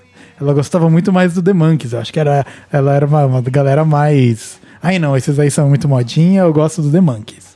E The Monkeys é a banda que compôs, lançou e gravou um, I'm a Believer em 1972, cara. Nossa senhora, tem. Você, ó. É, é tempo, hein, cara, de, de, de diferença. Mas Muito aí tempo. você vê a, o, o- a ressuscitação de uma música, né? Nem ressuscitação, porque acho que nunca morreu, mas a, é o ressurgimento numa nova linguagem, né? O, a diferença de uma geração pra outra. É, É. eu acho que principalmente esse momento, olha aqui, ó. Olha como o surf entra. Muito. Muito, cara. E nós vamos ouvir já já a versão do The Monkeys, né? E nós vamos ver a diferença de roupagem completamente. Outro rolê. Modernizou, né? E eu acho que é uma parada interessante, né? Como a música é viva e ela precisa ser recavucada de tempos em tempos, né? Para essas pérolas serem eh, rearranjadas em, em versões que de repente fazem mais sentido pro que vem na frente. É, então, às vezes o, o- o pessoal se mata muito, né? Compor um negócio novo, trazer um negócio novo, um negócio do zero, mas tem muita coisa aí que pode ser é, reciclada e retrabalhada para para trazer novas, novas emoções pra galera, conquistar novos públicos, né? E isso é até bom pro artista antigo, porque o cara regrava, aí a pessoa às vezes vai fazer uma search ali, vai olhar, vai ver nos vídeos relacionados à versão mais antiga, vai falar, mas poxa, essa música já existia, e vai atrás, e continua fomentando é, o material desses artistas que hoje pode, podem até estar parados ou não, mas ainda tem o seu conteúdo lá, então meio que é saudável para as duas partes, né, cara? Acho muito massa, assim, essa, essa, essa busca que o mercado de hoje tem para para o conteúdo mais antigo. E tá acontecendo mais e mais, né?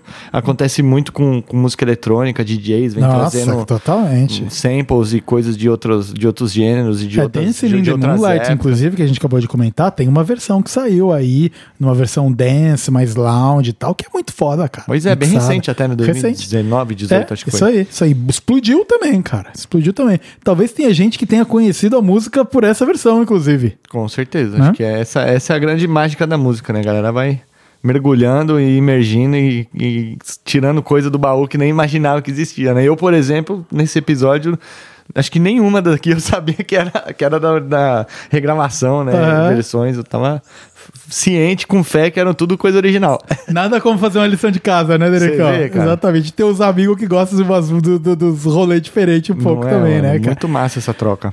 Vamos lá, então vamos ouvir a versão original do The Monkeys. Tobias, põe aí pra gente.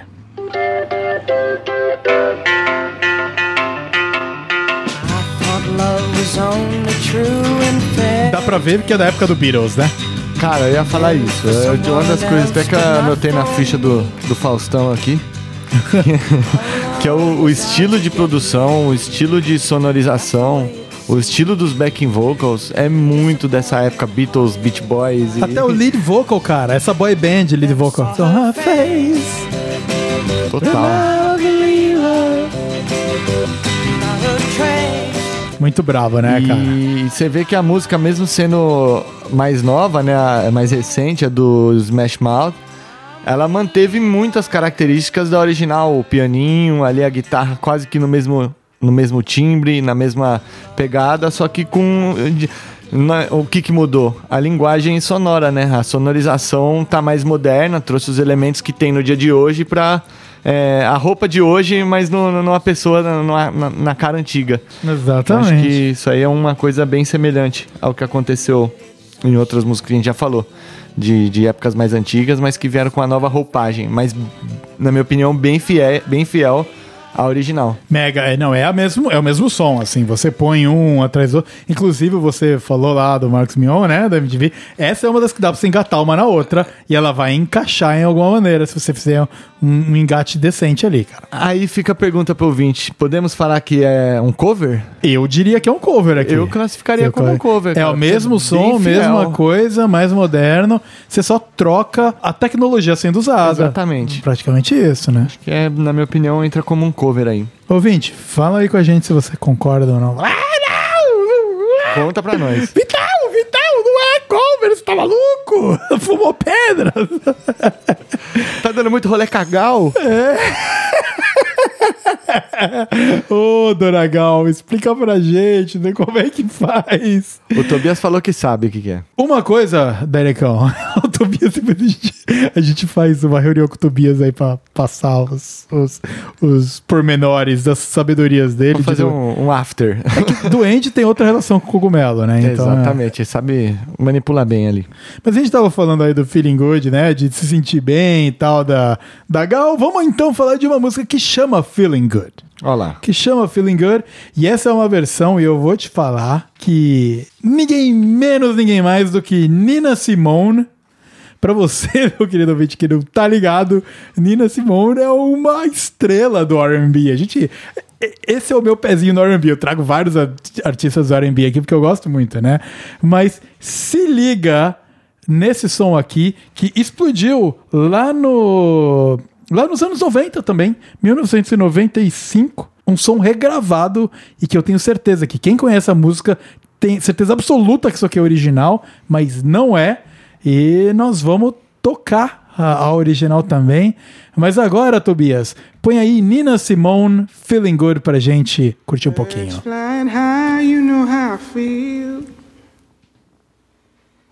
Sun in the sky, you know how I feel. Breeze drifting on by, you know how I feel. It's a new dawn, it's a new day. It's a new life for me, yeah. It's a new dawn, it's a new day. It's a Pois new aqui dentro, né? ¿eh? for me. Total.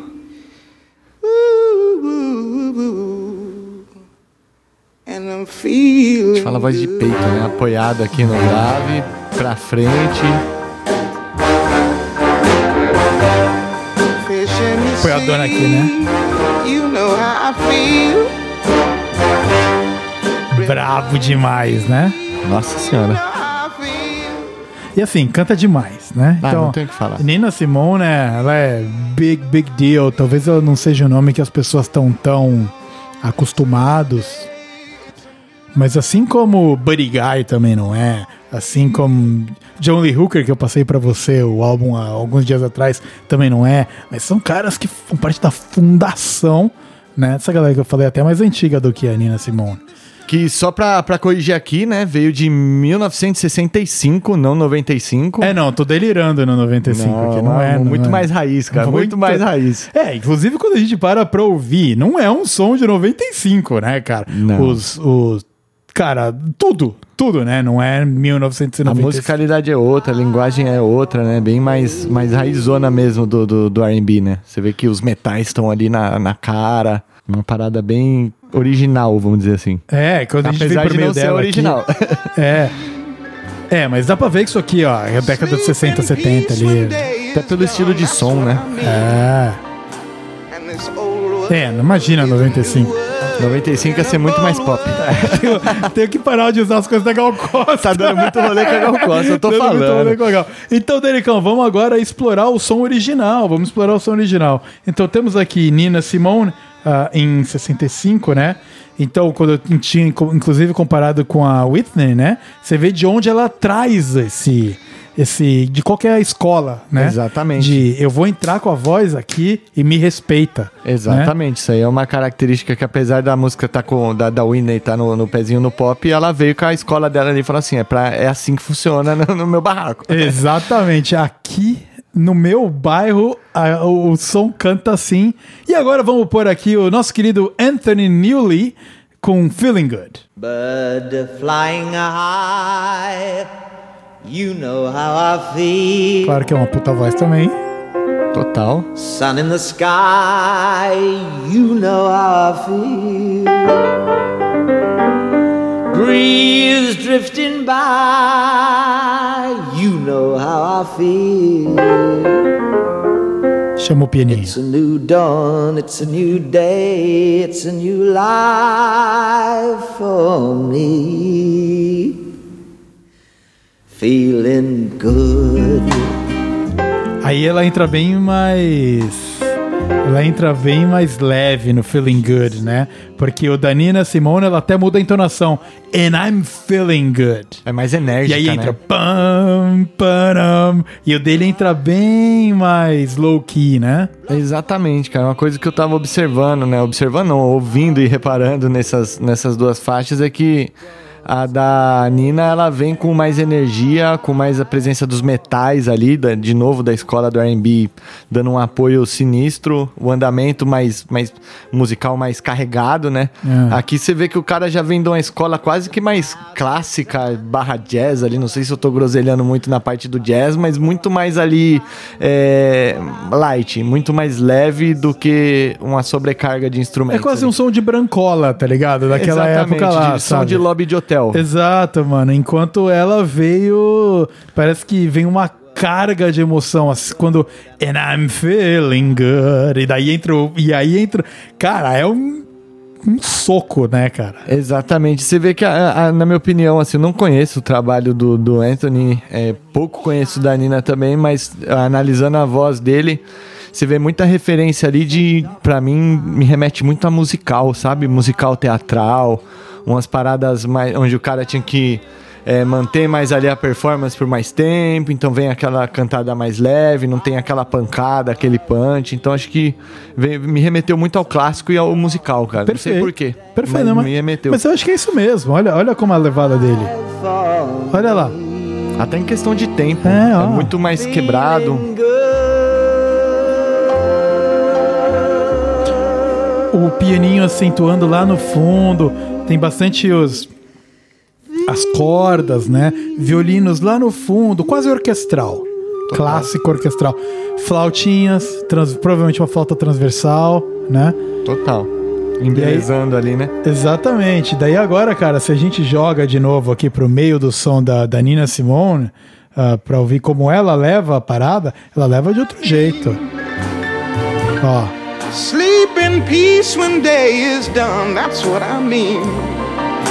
And this old world Aí is você vê a bateria também, né? Lá não tinha tanto essa. Outro acompanhamento de ba- é, outra marcação de bateria. Apesar de estar falando aí de um ano de diferença de lançamento, né? Do Anthony de vindo de 64. É, mas eu acho que nesse ponto aqui vai, é, um, é o ponto cultural, social da época, né?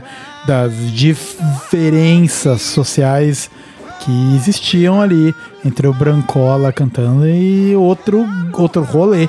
Né, que é a Nina Simone, que veio de outra quebrada, de outro mundo, de outro rolê. Você percebe na voz dela. A carga emocional é muito cabulosa, cara. muito é cabulosa. Muito foda. Duas bom. escolas diferentes aí, né?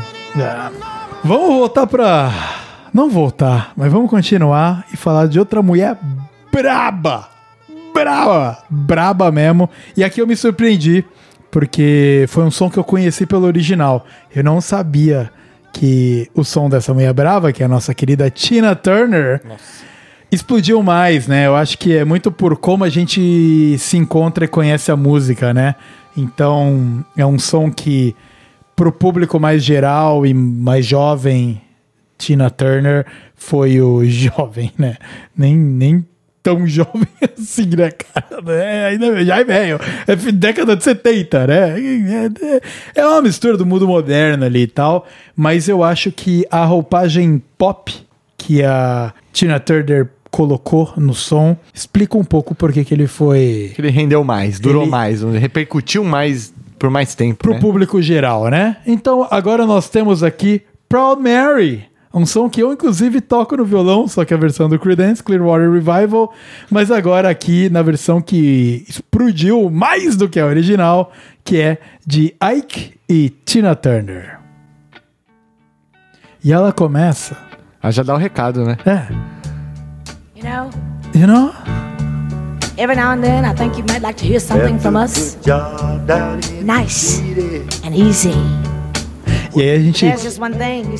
A gente já falou aqui no podcast disso aí, o como o, o blues e o country e o rock eles vêm do mesmo raiz, né? E que depois foram rotulados e seguiram caminhos diferentes. Olha isso aqui, cara. Isso aqui é um R&B com country. Olha a guita. A guita é um country lá no fundo.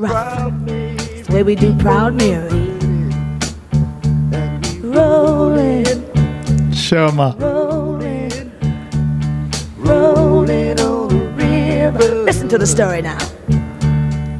Left a good job in the city, É. Sinistro, né? E aí temos aí a nossa querida Tina Turner e essa música ela é muito interessante porque ela segue esse groove, ela segue esse groove mais calmo até certo momento, né? Ela até fala, nós vamos começar nice and easy e depois nós vamos torar.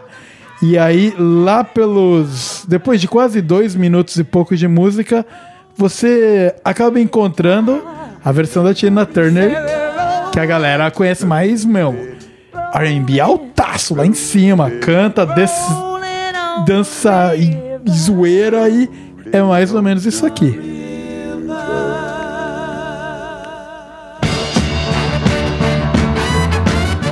Olha como vem.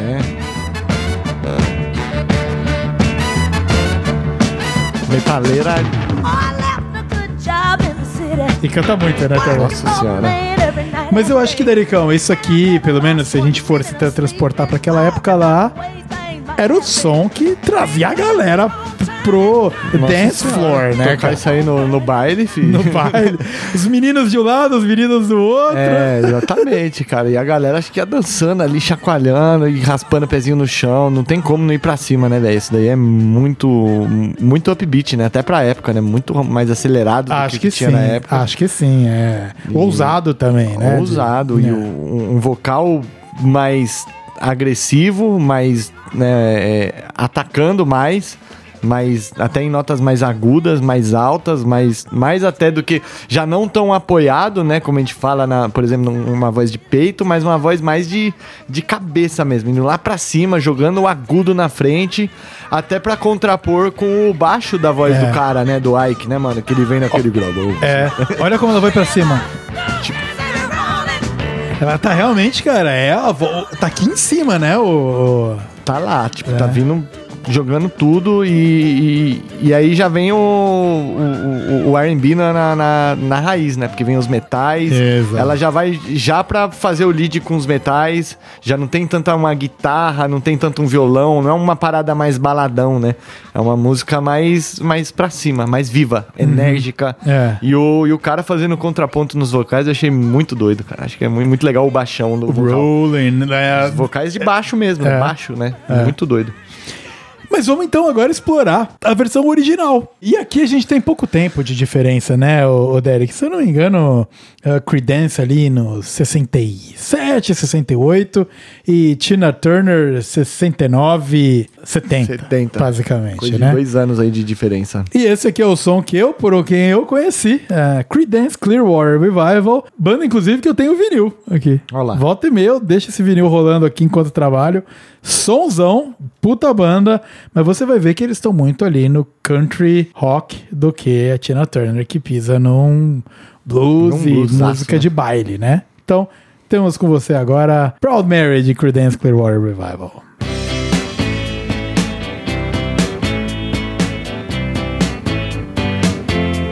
Você vê muito mais na guitarra ali, né? É o ritmo marcadão na guitarra, na frente, a basezona.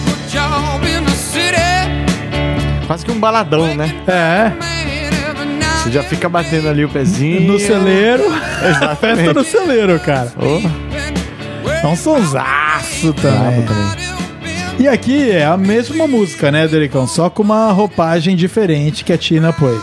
É, aí eu acho que o, o- a grande diferença das duas é o, o, o gênero, né? Numa o rock casou mais com o country, na outra o rock casou ali com blues, R&B. Pra caramba. E é. aí você nota os dois gêneros se talvez se destrinchando, talvez já só apenas diferenças, mas é uma é uma boa referência ao que você falou, né, no episódio da história do rock, de como o rock evoluiu. Aham. É, para mim me remeteu muito a isso ouvindo essas duas músicas, fazendo essa comparação. Acho que o um baladão versus uma música de baile. Exatamente. Inclusive, a gente vai deixar aqui na descrição do episódio de hoje a playlist que a gente quando a gente gravou o episódio da evolução da música, de como que é, não da música, né, mas o como o rock and roll ele cresceu, ah, nós fizemos uma playlist com todas as músicas e bandas que a gente comentou durante ah, o episódio inteiro. E o que acontece é que a playlist tem tipo 160 músicas, tá ligado? Então você vai começar ouvindo Elvis Presley, você vai começar ouvindo e depois vai transferir para Creedence Clearwater Revival, depois você vai passar pela galera Iron Maiden, Guns N' Roses, vai tocar Raimundos, vai terminar até agora com Imagine Dragons e companhia. E caso você queira ouvir também o episódio, é o episódio de número 19. Olha Belecão, lançado em março, 2 de março de 2022, quase um ano atrás Quase um aninho. quase um ano atrás e chama O Bom e Velho Rock and Roll. Então, fica aí a, re- a recomendação. Os links vão estar aqui na descrição desse episódio, tanto pro episódio em si, mas vai estar aí na timeline do seu ah, aplicativo que você usa para ouvir podcast. É o episódio número 19. E a playlist no Spotify com, cara, zilhão de música.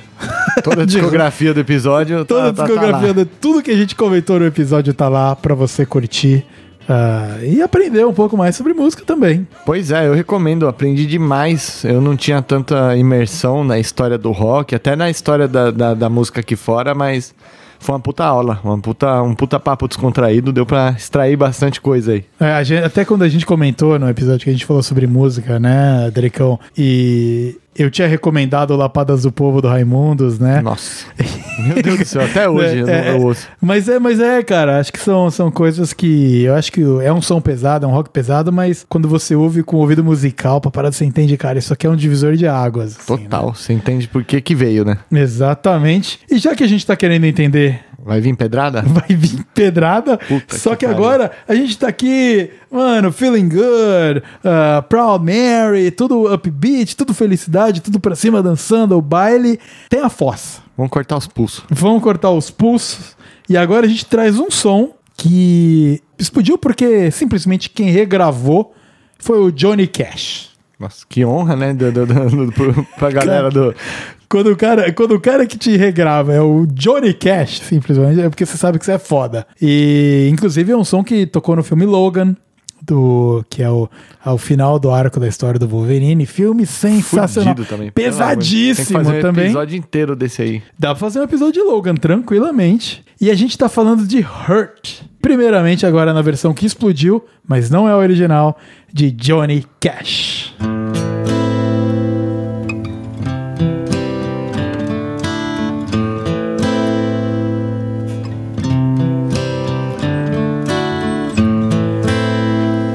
Hurt myself today to see if I still feel Foda demais a voz, né? I Nossa, vai zona de peito ali. on the pain. Bem embaixo aqui. Bem colocado. Diafragma The aqui, né? only thing that's real. Apoiada no diafragma, ressonando na caixa torácica.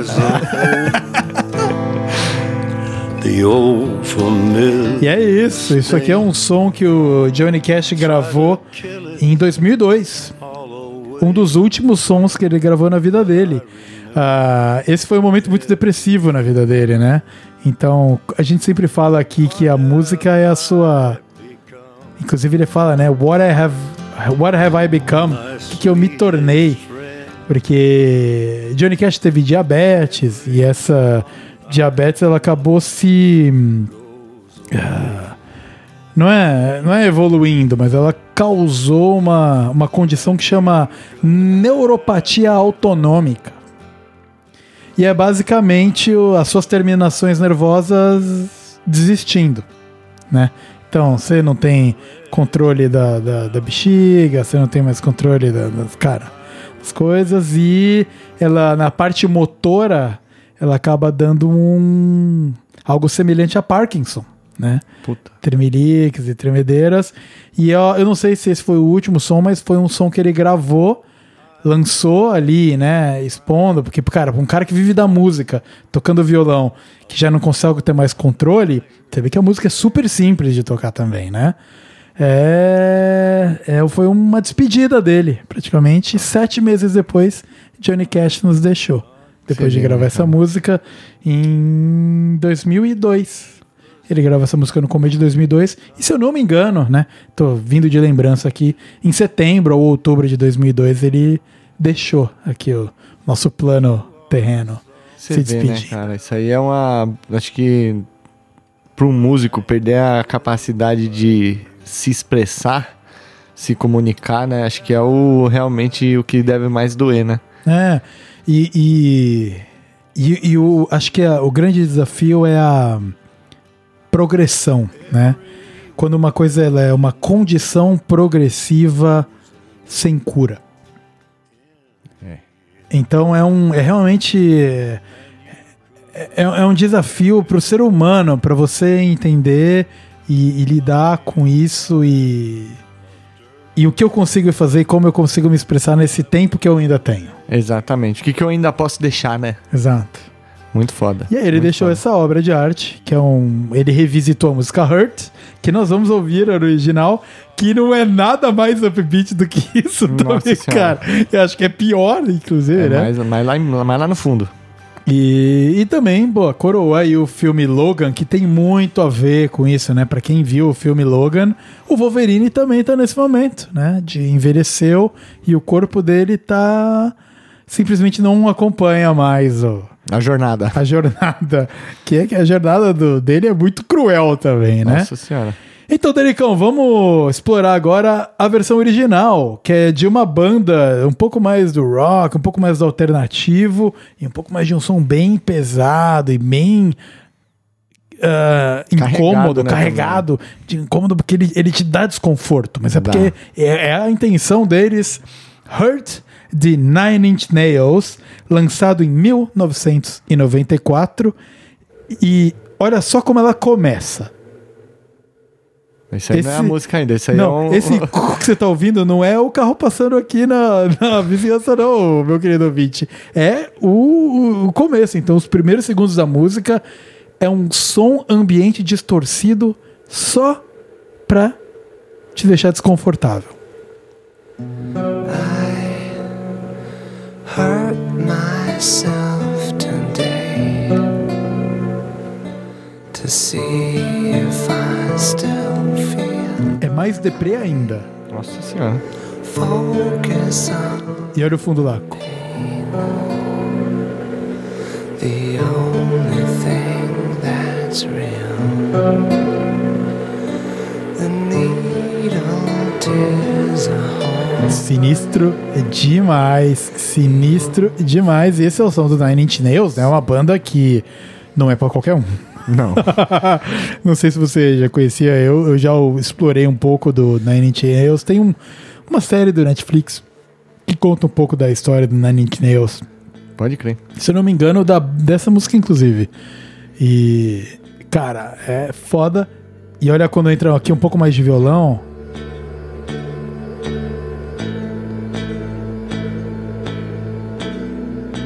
Parece que você entra num loop, né? Com, É. com a nota ali batendo. E a nota tá meio mal tocada de propósito. Tá quase, Sim. tá quase trastejando. Sim.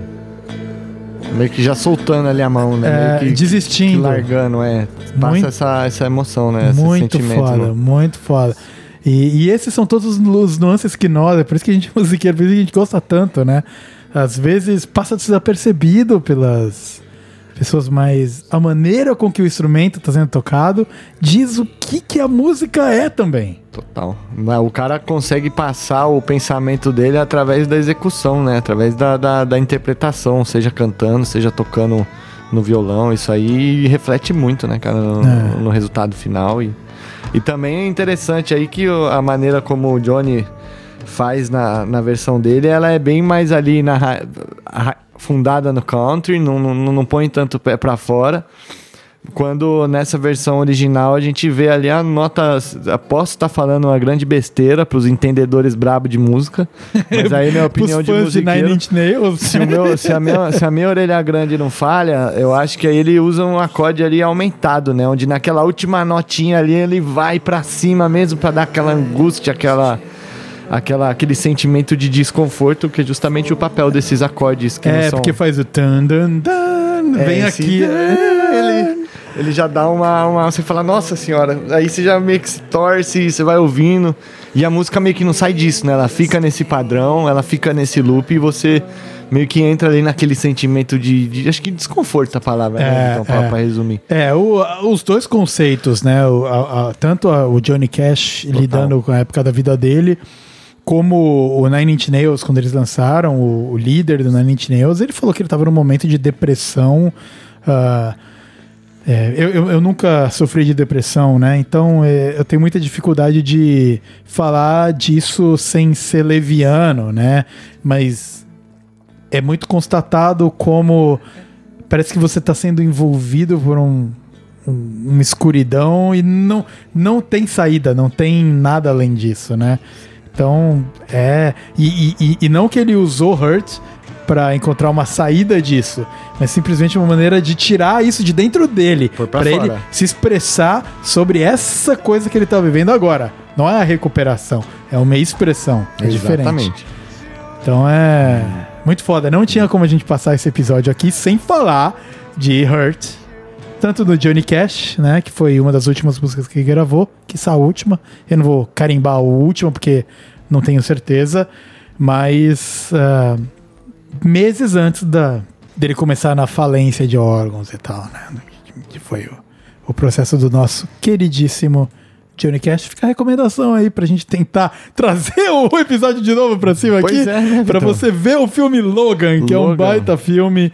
E é bom, é muito bom. É muito legal. brabo, velho. Nossa senhora, isso aí dá uma, dá uma certa angústia, mas é, é legal também ver esse outro lado, né? Não só no lado de gênero, de, up- de upbeat, de animação, mas que também tem o lado da emoção um pouco mais severa ali, né? Que castiga e tal. E tem muita, muita banda, muito artista que traduz isso de uma maneira muito foda pra música, né? É bem, bem massa. É, eu até, inclusive, vou fazer um alto jabá aqui de um episódio da Isso aí que eu tenho muito orgulho. E é, eu tenho orgulho dele ser um dos com maior downloads também ah, na nossa história aqui, que foi um episódio 16, que a gente gravou há mais de um ano atrás, 19 de janeiro de 2022 eu lancei. E é um episódio sobre saúde mental. Onde basicamente a mensagem é tudo bem você não tá bem. A gente vive hoje nesse mundo de tá todo mundo muito bem, é todo mundo bonito, é todo mundo magro com tanquinho, é todo mundo ah, bem de dinheiro, todo mundo vive uma puta vida nas mídias sociais e parece que tá escondido debaixo dos panos tudo de ruim que acontece, porque a vida é dura pra caramba, né? E você não tá num bom momento e você recebe isso do mundo, te joga pra baixo. Nossa senhora, você, você- às vezes, se a gente fosse basear só pelo que a gente vê e pelo que a gente absorve do, do, do mundo aí fora, a gente tá lascado, velho. Você é o pior ser humano do, do Você mundo. se sente mal pra caramba, você vai se afundar e, e aí é da, dali ladeira abaixo. Mas esse episódio foi muito massa mesmo. Dá- Mandar um, mandar um salve pra, pra Lorena aí. Eu sou, eu particularmente sou um grande fã dos episódios que ela, que ela Ah. vem e fala com propriedade e, e traduz a mensagem pra gente. Então, recomendo o episódio aí de saúde mental. É, psicóloga que manja, que manja muito bem. Bom, a tua, tua esposa é psicóloga também, Naná né? também, Naná é com certeza. Me aconselha, me aconselha muito em casa, tira, me ajuda a passar por, por várias também, levando de uma maneira mais leve. A gente tem E dá, um, que... e dá um tapa nas orelhas também. Na orelha, na cara, em tudo que tem direito. Então, muito bem, vamos aqui, vamos, vamos trazer esse episódio pra cima de novo aqui. Não tinha como a gente passar sem Hurt. Mas também não dava pra fechar com ela, né? Exatamente. Então vamos agora, Dericão, ah, passar hum, a Rita Franklin. A Rita Franklin gravou Respect em 1967. E esse som foi uma, um hino da, do que eles chamam de segunda revolução feminista. Teve uma primeira algum- alguns anos antes, e na década de 70 veio a segunda. Eu aqui não vou me atrever a ficar falando de, de, de revolução feminista, acho que uma mulher tem que falar com isso com propriedade, mas o que nós temos que fazer é respeitar, entender e aprender com elas. Com certeza. Então, vamos ouvir aqui agora uma versão de uma música que bombou, da Rita Franklin, Respect, e não é a original.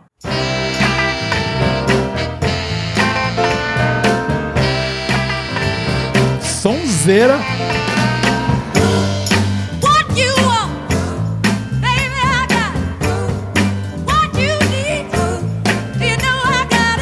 Sinistro, né? Nossa senhora. A voz lá em cima já. E você.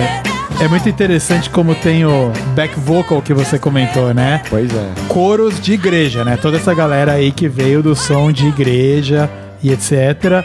A Rita Franklin não foi diferente, né? Rhythm and Blues, ele nasceu, né? da- das igrejas. E, porra, puta, puta som da Rita Franklin. E ela repaginou também, né? o- a música. Sim. A música originalmente é de um cara que chamava Otis Reading. Reading. Reading, Reading. De dois anos antes só. Dois anos de diferença entre uma e outra. Mas ele canta numa versão folk, brancola, o homem que sai de casa para ir trabalhar. E prover. E prover. exatamente, e prover. E quando volta para casa, não exige. Pra ele não importa o que ela fez enquanto ele tava fora. Mas quando ele está em casa, ela tem que prestar respeito a ele. Respeitar e servir. Enquanto a versão da Rita Franklin, uma negra, né? Daquela época, ela passa muito a pegada. Eu não me importo que você tá saindo e trabalhando e você acha que você é o cara que, que cuida. Eu sou filha de. Ela é filha de uma mãe solteira, né? Então, naquela época, nós estamos falando da década de 60, tio. Já é difícil hoje. Imagina, pra uma Imagina negra da década de 60 pobre. Nossa senhora. Então, e ela fala, porra, você tem que me respeitar. Porque a, a pessoa e o ser humano que eu sou é muito foda. E você tem que entender e respeitar isso, blá blá blá. Então é muito mais essa pegada que ela traz. E ela balançou fundações com esse som. E esse é um som que não envelheceu, né? Não. É, é, é- é daqueles que a, a Rita Franklin já nos deixou, né? E alguém que for regravar isso aqui pro futuro, ou vai ter que esperar mais uns 15, 20 anos aí, ou tem que ter muita bala na agulha, cara. Ou escolhe outra música. Porque essa daí é um legado, velho. Não, não mexe no que tá bom demais, cara. Tá foda. Essa daí é uma versão que, que com certeza é, vai ser difícil de ser superada. É. Independente da época aí. O contexto aí, como você falou, social, muito pesado, né? E a presença dos backing vocals femininos, é, principalmente, né? Reforçando aí o, o contexto social. Os- o, o coro feminino vindo e quase que como uma resposta dela. Ela fala e vem ali o backing dando todo esse suporte e reforçando a mensagem, né? E o e interessante também, mais evidenciado nas partes que não tem vocal, o casamento guitarra e metais. Meio que a guitarra vindo ali com uma basezinha e o metal dando a resposta. Isso aí dá pra notar legal na introdução. Uma versão. Essa sim, acho que, que dá pra gente falar fortemente que é uma versão, né? Porque ela pegou aí, teve até uma mudança na letra, né? Ah. Na mensagem da original, mas é, é, vem com a mesma, alguns elementos, a mesma questão de arranjo ali, um pouco parecido, algumas similaridades. É. E você falou bem, é muito maneiro que todas as vozes são femininas, Sim. né? Então é exatamente é um, é um coro de, porra, eu sou mulher, você me respeite porque a gente é foda e é assim que tem que ser mesmo. Lembrando que a gente tá falando, Dericão, de uma parada que aconteceu em 67. Cara, 60 anos atrás, quase. 55 anos Cinquen- atrás. É, cara, é bizarro, né, cara? Muito doido. Bizarro. E massa a gente ter esse registro, né? Ter, ter, ter a parada aí pra contar a história, né? E remeter aquilo, né? Nós aqui, nós aqui, dois, mano, latino trocando ideia sobre o som e pagando prestando respeito a isso e aprendendo com ela até hoje, né? Total. Então vamos agora ah, ouvir a versão original. Claro que a gente descascou, é que a gente descascou, né? É que a Rita Franklin é muito foda. Mas o som do nosso querido amigo Ot Otis, Otis, Otis Redding com Respect. Você vê que é muito mais quadradinho, né? Sim, meio que quase que uma marchinha, né? De escola. Metaleira bem mais na cara, né?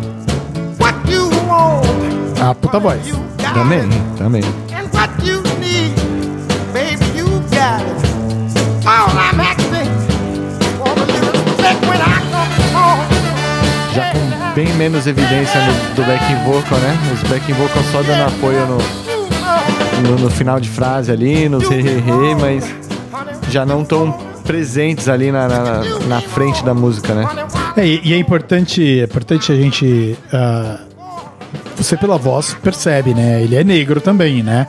Mas você vê que é a. A música do, da percepção do homem ali, né? Ah, claro que a gente aqui não vai deixar a música rolando inteira pra você prestar atenção, mas a entonação dele é de eu volto pra casa e você tem que me respeitar. Enquanto a dela é de você tem que me respeitar porque eu sou humana, eu sou uma mulher e eu faço porra, uma porrada de coisa enquanto você tá fora. E olha onde eu cheguei diante de tanta diversidade e ainda tô aqui. Exatamente. Mas é um puta som dele também, né, Muito cara? massa, massa. Mais simples, né? Mais. Acho que também é a parte do talento, né, cara? É, aí é muito do, do- Tem muito artista que tem a convicção ali, sabe expressar e às vezes até na hora da produção falar, não, puta, eu quero que faz isso aqui, eu quero que põe ali. Eu acho que esse dedo do, do, do artista, quando você pega uma pessoa mais irreverente, mais fora da caixinha, eu acho que reflete mais e impacta mais, né? O que eu acho que é no caso da Rita aí, com certeza. É, apesar de dois anos de diferença, é um som que vem quase ali da. quase a mesma raiz, né? De som, da mesma. mesma mesmas escolas. Mas algumas diferenças, né? Na- na- no dele a gente vê o vocal mais solo, poucos backings, um metalzão na cara estralando, em notas mais altas, né? Até pra compensar o, aonde tá a voz dele. Uhum, exato. E na dela é. ali, é a voz estralando, o backing vocal estralando junto. E o que acaba ficando mais em evidência é o, é o pianinho, é a guitarra na base, que são as paradas que estão mais na linha grave, né? Que é, É. onde a voz não tá. É que a, a Rita vai no infinito lá, e né, aí não cara? tem por que pôr todos os instrumentos pra brigar com quem tá lá na frente estralando, né? Então É, vamos, vamos ficar literalmente aqui quietinho, vamos deixar, deixar a mulher brilhar. É, e eu acho que isso aí ainda incorporou mais ainda pro como a música virou um símbolo, né? Da, da, tipo, do feminismo e tal, porque, porra, é uma mulher liderando com uma puta voz, enquanto todo mundo tá ali só apoiando ela pra ela mostrar o quanto ela é foda. Com certeza, reforçou a mensagem. Exatamente. A Rita Franklin, braba demais. Muito foda mesmo. Ahn, vamos fechar o episódio, Dericão? Vamos, fechar o episódio. E um som que também muito brabo. Vamos trazer aqui agora até para um rock brega, o glam rock de Los Angeles, de Guns N' Roses, com Live and Let Die. Um som que, boa, explodiu com Guns N' Roses, mas não é original. Mas antes da gente explorar a música original, Dericão, vamos ouvir um pouquinho aqui no nosso querido amigo Axel Rose. ah, Guns N' Roses, né? Clássico. Já sabe quem é, já também. Não tem como. Cantava muito, né? Cantava. É o Zezé de Camargo americano. Teve um prazo de. Depois do prazo de validade ali, coitado. Pirou. Mas aí você vê a importância do, da técnica vocal, né, mano? O cara tinha o talento, tinha o dom, mas abusava, né? E aí a voz não aguentou, é isso não que aguentou, você tá dizendo. não aguentou. Não acompanha. Ah. Mas é o que? Usou e aí não. Cara, quando você deposita muita tensão, você força, literalmente vai, você força As as, suas cordas. cordas vocais, Ah. a- ao invés de fazer a sua voz é, ressoar mais alta no seu peito, na sua, no, na- na- no nosso aparelho vocal, né? Tem diversas maneiras de a gente é, é, postar a voz. Aí fica complicado, porque você joga toda a tensão na corda vocal, uma hora arrebenta. Não É. tem jeito. É, E, e, e o Exo é um exemplo disso, apesar de sensacional, a voz única, né? é. Única. É, enquanto, enquanto isso, tipo, tem as técnicas de usar o diafragma, né? Total.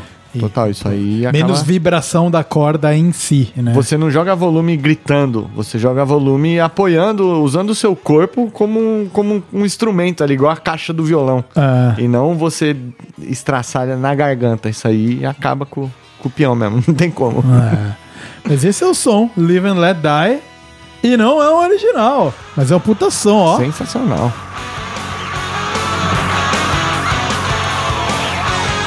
Foda, E a bravíssimo. banda também arregaçando, né? Também Ah, é. Ah, é. é uma composição de estrelas, velho. É, aí a gente tá falando uh, de uma galera foda e o tio Slash lá, né? E esse aí não envelheceu mal, né? Esse é brabo pra caraca até hoje. Não tem como. Ah. Mas eu acho que vale a gente explorar a música original. Então nós temos aí Live and Let Die do Guns N' Roses de 1991 e Wings, que lançou a música em 1973, 29 anos antes. E você sabe quem era o compositor dessa música? Não. Paul McCartney, simplesmente Paul McCartney. Nossa senhora, aí é. Só isso, Só né? já, já nasceu grande, gigante. Já né? nasceu gigante. E esse aqui é a versão original de Live and Let Die de Wings, composta e escrita por Paul McCartney. You were young and your heart was an open book. You used to say, live and let live. Bonitinha, né?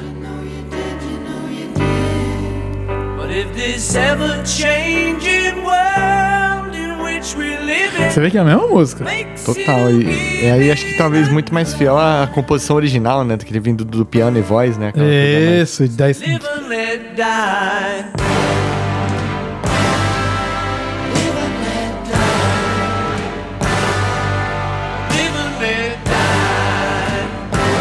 Somzão. E aí agora aqui no Guns entraria não. É brabo! Total. Você sabe que Live and Let Die, ela foi escrita. Nessas horas a gente você começa até a perceber. Ela foi escrita e, e composta para ser um tema do filme do James Bond. De abertura. Tem um filme do James Bond que chama Live and Let Die, lá de 1983 também. Olha lá, cara. Isso aí E é coisa que eu ela- não fazia nem ideia. Exatamente, exatamente. E ela, e você vê, olha só como ela tem estilo de música de trilha de filme. Metaleira, né? Ó, agora não. mas- Cria-se um suspense. É, mas ela foi, ela foi composta para ser a, a música tema de um filme do James Bond da época que levou o mesmo nome, Live and Let Die. E quando a gente fala de filme de James Bond, tem várias outras músicas aí que foram um big deal, né? Total. E Então- ela foi. Essa daí, desculpa te cortar, Vitor. Ela foi, foi usada como tema no final das contas? Ela foi. É. A, intenção, a intenção era essa, mas, mas rolou então. É, não, rolou, é a rolou. música do filme do Pode crer. James Bond Pode lá, crer. que leva o mesmo nome. O, é James Bond 007 Live and Let Die. Pode crer. Assim como tem o Goldfinger, GoldenEye e, uh, Another Way to sei lá o quê. né, Skyfall. Skyfall, inclusive a Adele. A Adele, né? A, a Adele compôs a música pra ser a. Que é maravilhoso, inclusive, Nossa né? senhora, isso é uma Né? pedrada.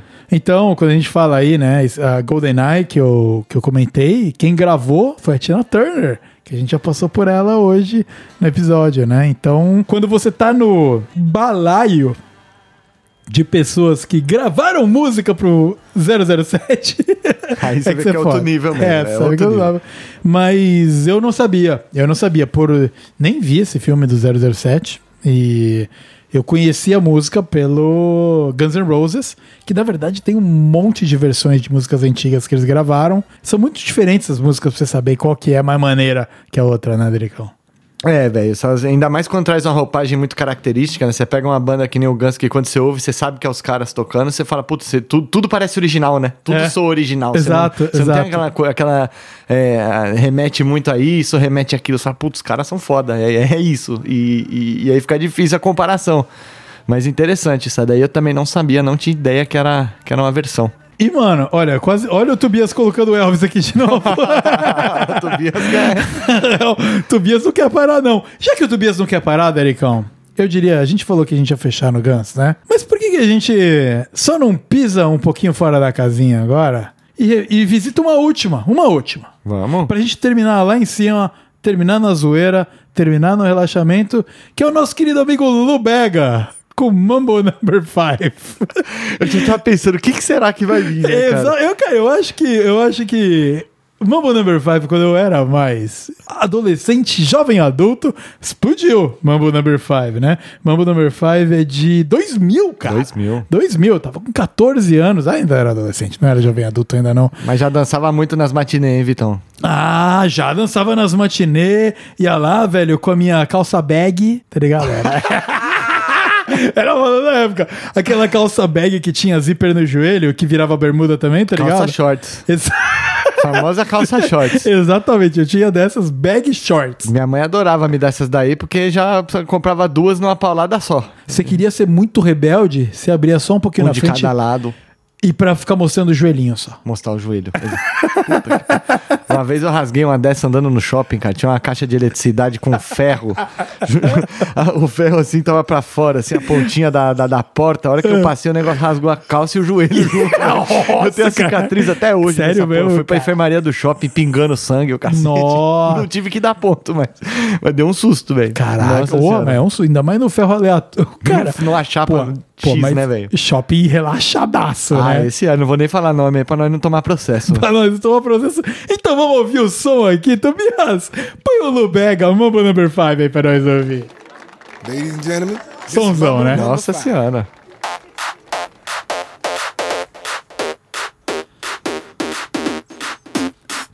O som mais jovem de todos que a gente trouxe aqui, de 2000. one, two, three, four, five. Na verdade, não, né? Não, da Amy, acho. A Amy foi depois, né? Amy Winehouse, é. Last week. Então temos aí o som do Lubega, pô. Uma, uma salsa com, com um pouco de sintetizadores e um eletrônicozinho ali. Interessante, né? Som Nossa, bom, total. som bom. Mas esse cara, na verdade, ele se apoiou. Ele se apoiou num... Curiosidade, inclusive, Daricão. Você sabia que o Lubega, ele é alemão? Não, eu não sabia nem que o nome dele era Lubega, mano. Lubega, ele é alemão, cara. Ele é alemão. E, e assim, aí não é um cover, né? Eu acho que agora dá até pra dizer uma inspiração numa música de um cara cubano chamado Pérez Prado. E é um som, cara, que eu já ouvi por aí e eu não sabia de quem era e só fui descobrir fazendo a lição de casa dessa pauta quando eu tava conversando com o Tobias. Se liga o naipe do som caribenho desse Champs pra nós. Tobias, põe pra gente. Solta com o Alívio pra nós, Vitão.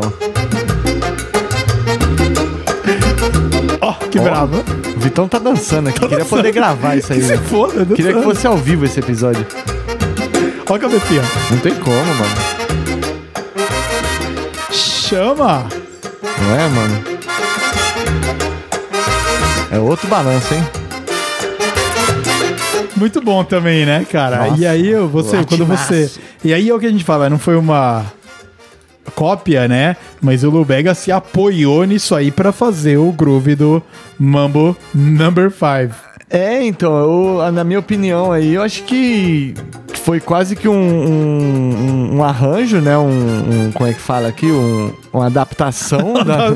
É os termos, É, né? é muito termo, né? É uma adaptação da música original. Porém, eu não sei se pelo fato dele ter inserido a letra, né? Na música original não tem se a letra, é um instrumental. Então eu não sei se pelo fato do Lobega ter colocado a letra não foi uma versão também, né? Porque aí Ah. acabou trocando as coisas, mas Mas é uma, uma, uma nova roupagem, com certeza. Ficou bem mais popzinho ali, mas não perdeu a, o- a, a intenção latina, né? A cara É, latina da é, parada. exato, é isso que é interessante. A cara latina tá igual, mas olha só como isso aqui é o latino. Parece que você tá ali, mano, numa roda de fogueira e a galera com os É, instrumentos, as né? Bateção de lata, é muito mais Bateção na de cara lata, mesmo. é. Muito mais percussivo, né? É. Muito mais rítmico, né? É, eu acho que dançar mesmo, né? É que o, enquanto o Lubega se apoiou no balanço do baixo pra caraca, né? Pum, pum, pum, pum, que eu acho muito foda também, animal. Então. Daricão, o que você achou dessa nossa jornada pela Nossa, música, cara? Sensacional. Que viagem, né, cara? Bom demais, Que loucura, né? cara? Bom Dá- demais, Dá bom pra gastar demais. umas três horas mais aqui falando. E a gente, inclusive, teve que tirar músicas da nossa lista aqui, né? Tivemos que dar uma É. podada. Tivemos que dar uma podada, porque a gente vai se empolgando na trocação de ideia. O lado bom é que isso deixa músicas reserva pra gente fazer mais uma edição do Tá episódio. vendo? Já deixa ali uma, uma- Já fica a deixa pra o episódio 2. do episódio 2. Então, com isso aqui, a gente, né, fecha aqui o nosso bloco musical, mas não vai embora ainda. Porque a gente ainda vai fazer despedidas.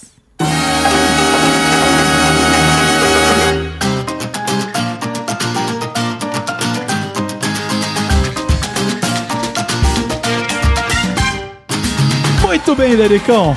Fechamos aqui, velho. Fechamos aqui o nosso episódio de número 41 do podcast. É isso aí, cara. Sobrevivendo mais um. Sua terceira participação agora, né? Terceira participação. Tríplice coroa aqui, oficialmente. É, fechou. Ag- Agora, eu acho que assim, quando já virou três participações, já virou.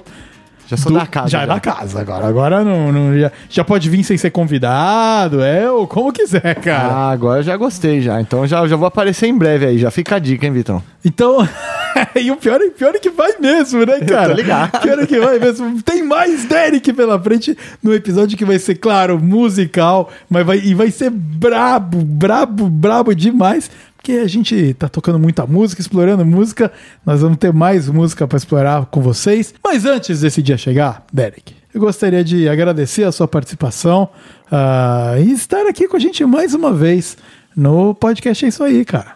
Você é louco, eu que agradeço a convocação aí, né? Mas fique claro que foi a última, que agora eu apareço quando eu quiser aqui. Exatamente, agora é chegar convite, entrando e, poxa, obrigado mesmo pela, pela recepção, pela oportunidade, né, de, de fazer essa discussão aberta nessa viagem. É Realmente é uma troca, não é uma, a gente não veio, por mais que a gente tenha a pauta que é mais pra gente guiar a ordem das músicas do que guiar o papo, a gente vai, vai muito aberto e, e acho que isso soma muito, né? Espero que a, que a galera, nosso ouvinte aí tenha, nossos ouvintes tenham, tenham gostado da nossa resenha, do nosso formato. E fica aí a, a- o meu convite aí. Quando que será o próximo? Estaremos aí. Conte com a gente em breve. Breve, breve, muito breve. É, fazendo parte aqui do É Isso Aí, somando um pouquinho nas, nas loucuras dos musiqueiros. Muito bom, muito bom. O Dericão, inclusive, lançou a música há pouco tempo aí, né? Saudade Tropical. Olha, bati o dedo na mesa aqui. Vou fingir que não tá doendo. Tá doendo, cara. Caraca! Nossa senhora. Mas, Dericão, acho que dá pra você falar, inclusive, né? Você tá no seu projeto aí de música sertaneja, aqui na gringa, no Canadá, blá blá blá. Lançou um som de autoria sua, né? Pois é, né? Autoria, eh, vamos dizer assim, produção minha, mas autoria, assim, do- de, de alguns parceiros. Isso, Essa daí não- exato. não- acabou não sendo das minhas, apesar de eu ter bastante música. Mas lançamos uma música falando aí da, da vida aqui fora, né? Saudade Tropical, que um, um parceiro meu esses dias definiu, definiu bem legal, assim. Aqui é bom, mas é ruim. E no Brasil é ruim, mas é bom. Então, a gente tentou falar um pouco dessas, dessas diferenças aí com bom humor no projeto que eu tô agora, que chama JP e Derek. A gente faz um sertanejo, um pouquinho E de pagode. E banda show, né? Banda show, a gente tem uma banda monstra aí, o nosso mestre cervejeiro, Berbel, o nosso baterista. Que já participou Que aqui é, várias o, vezes. que é o ícone aqui também. Então a gente tá, tá muito feliz com essa, com essa nova fase. Já venho falando aí, né, que ia lançar uns materiais, vinha produzindo e agora estamos a todo vapor. Com certeza em breve vamos chegar com novidades aí. Quem tiver curiosidade, o Vitão acho que vai deixar aí na descrição. Saudade tropical. Mas é claro, então pra você que quiser ouvir, tá só no Spotify ou tá mais espalhado por aí, Tá em Dericão? todas as plataformas. Deezer e tem, um, etc. tem um videozinho com a capa do, do- da música no YouTube. Não é um clipe, mas já tem lá um, um visualizer pra quem quiser ouvir pelo YouTube também. Uhum. Em todas as plataformas. Então nós vamos deixar aqui na link da descrição do episódio de hoje ah, o link tanto pro Spotify, pra você dar os cliques e plays lá pra ajudar os nossos amigos JP, JP e Derek ah, lá no Spotify, e também o do YouTube, caso você não queira aguentar os ads do Spotify lá e tal, né? Coloca um adblocker no YouTube e vai ouvir no YouTube que tem o som lá também. Só correr pro abraço. Muito bom. O link tá aqui na descrição do episódio de hoje. O meu próximo agradecimento vai a você, ouvinte, que fica aqui com a gente mais uma vez, persistentemente ouvindo o nosso humilde e queridíssimo podcast. É isso aí. O tempo tá passando e ideias não faltam. O que às vezes falta é tempo, né?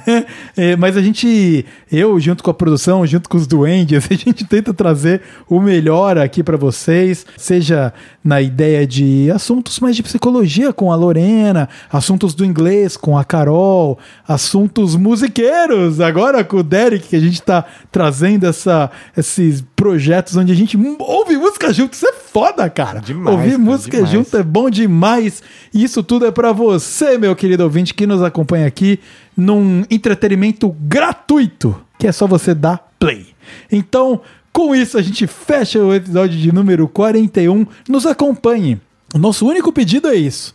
Nos acompanhe no Instagram pra dar uma moral pra gente. Por arroba podcast underscore, é isso aí. Link tá na descrição do episódio também. E se você puder, se você tiver aí com tempo, com o celular na mão, abre o Spotify, vai no podcast, é isso aí, coloca avaliar e põe cinco estrelinhas. É tudo que a gente precisa. É tudo que a gente precisa. A gente não precisa de mais nada. Só isso pra que a gente continue, né? Pô, produzindo uma parada legal e vem conversar com a gente. O, o podcast, ele é uma via de mão dupla, né?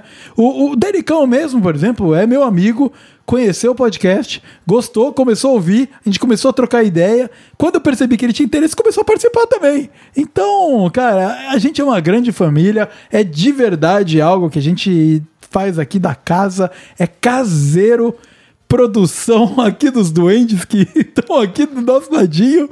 Então, pô, dá uma moral pra nós. Com certeza, vem com a gente. E esse feedback é importante. Às vezes acaba dando novas ideias, dando novos caminhos, abrindo novas portas aí. São sempre muito bem-vindos. E, e acontece, às vezes o cara vem falar, ô Vitão, você viu tal coisa?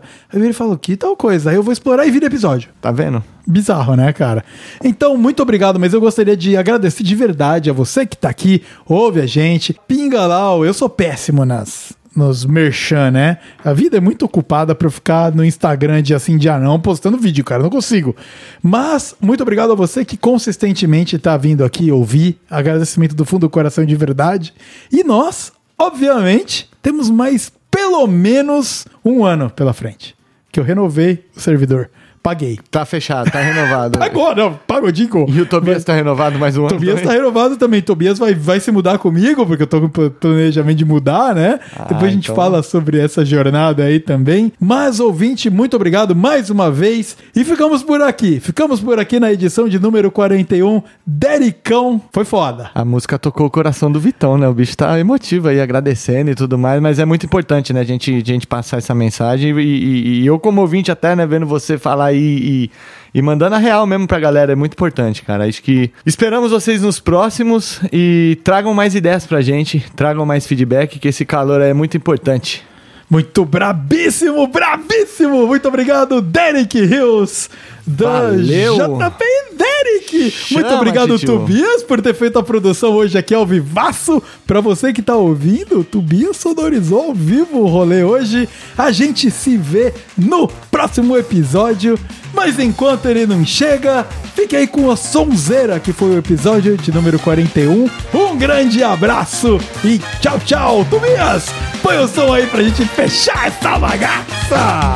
Valeu, tchau! Ha ha ha!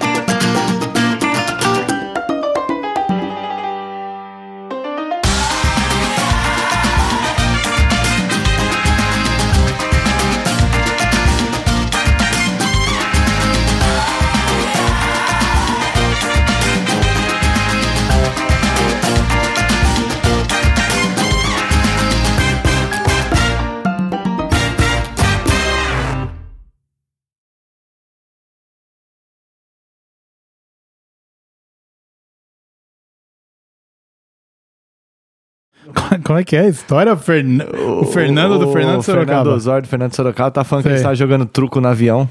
Ah. E aí ele não conseguia parar eh, pra, pra prestar atenção na porra do truco. Porque tinha música tocando de fundo e ficava, o ouvido dele ficava chamando pra música toda Pode hora. crer, ele falava, pode "Caralho, crer." a música e não sei o que, e não conseguia jogar o truco. Aí os caras falaram, porra, jogar esse truco. Eu falei, para o som então. Vamos jogar sem música, mano. Sem música. Mano, ô, mas eu vou te falar, velho, esses bagulho aí, às vezes você fica realmente perdido no som assim e, e desconecta, né, cara? Tem o do da grupo, do grupo lá do Fernando Sorocaba, ele, o Fernando é o, o, o mais brabo da música ou é o Sorocaba? Cara, o Sorocaba é muito brabo da composição. O Fernandinho, ele é produtor. Ele é o vo- ele é mais vocal também, né? Não? Ou não? O Sorocaba, ele faz o lead, né? Ah, o Mas Sorocaba ele é faz o principal, lead, principal mas o Fernando também canta. Algumas músicas ele, ele puxa ali. No sertanejo, sempre o segundo nome normalmente é o lead vocal ali, não é? Cara, eu achava muito isso. Hoje eu vejo que é muito relativo. Isso É aqui. muito relativo. Porque tem uma outra banda que eu conheço aí, JP e Derek. JP e Derek, esse aí é assim. É o segundo, o segundo nome é o que canta a primeira voz. O que canta a primeira voz? Isso aí, mano. Tem vários dessas. Brabo.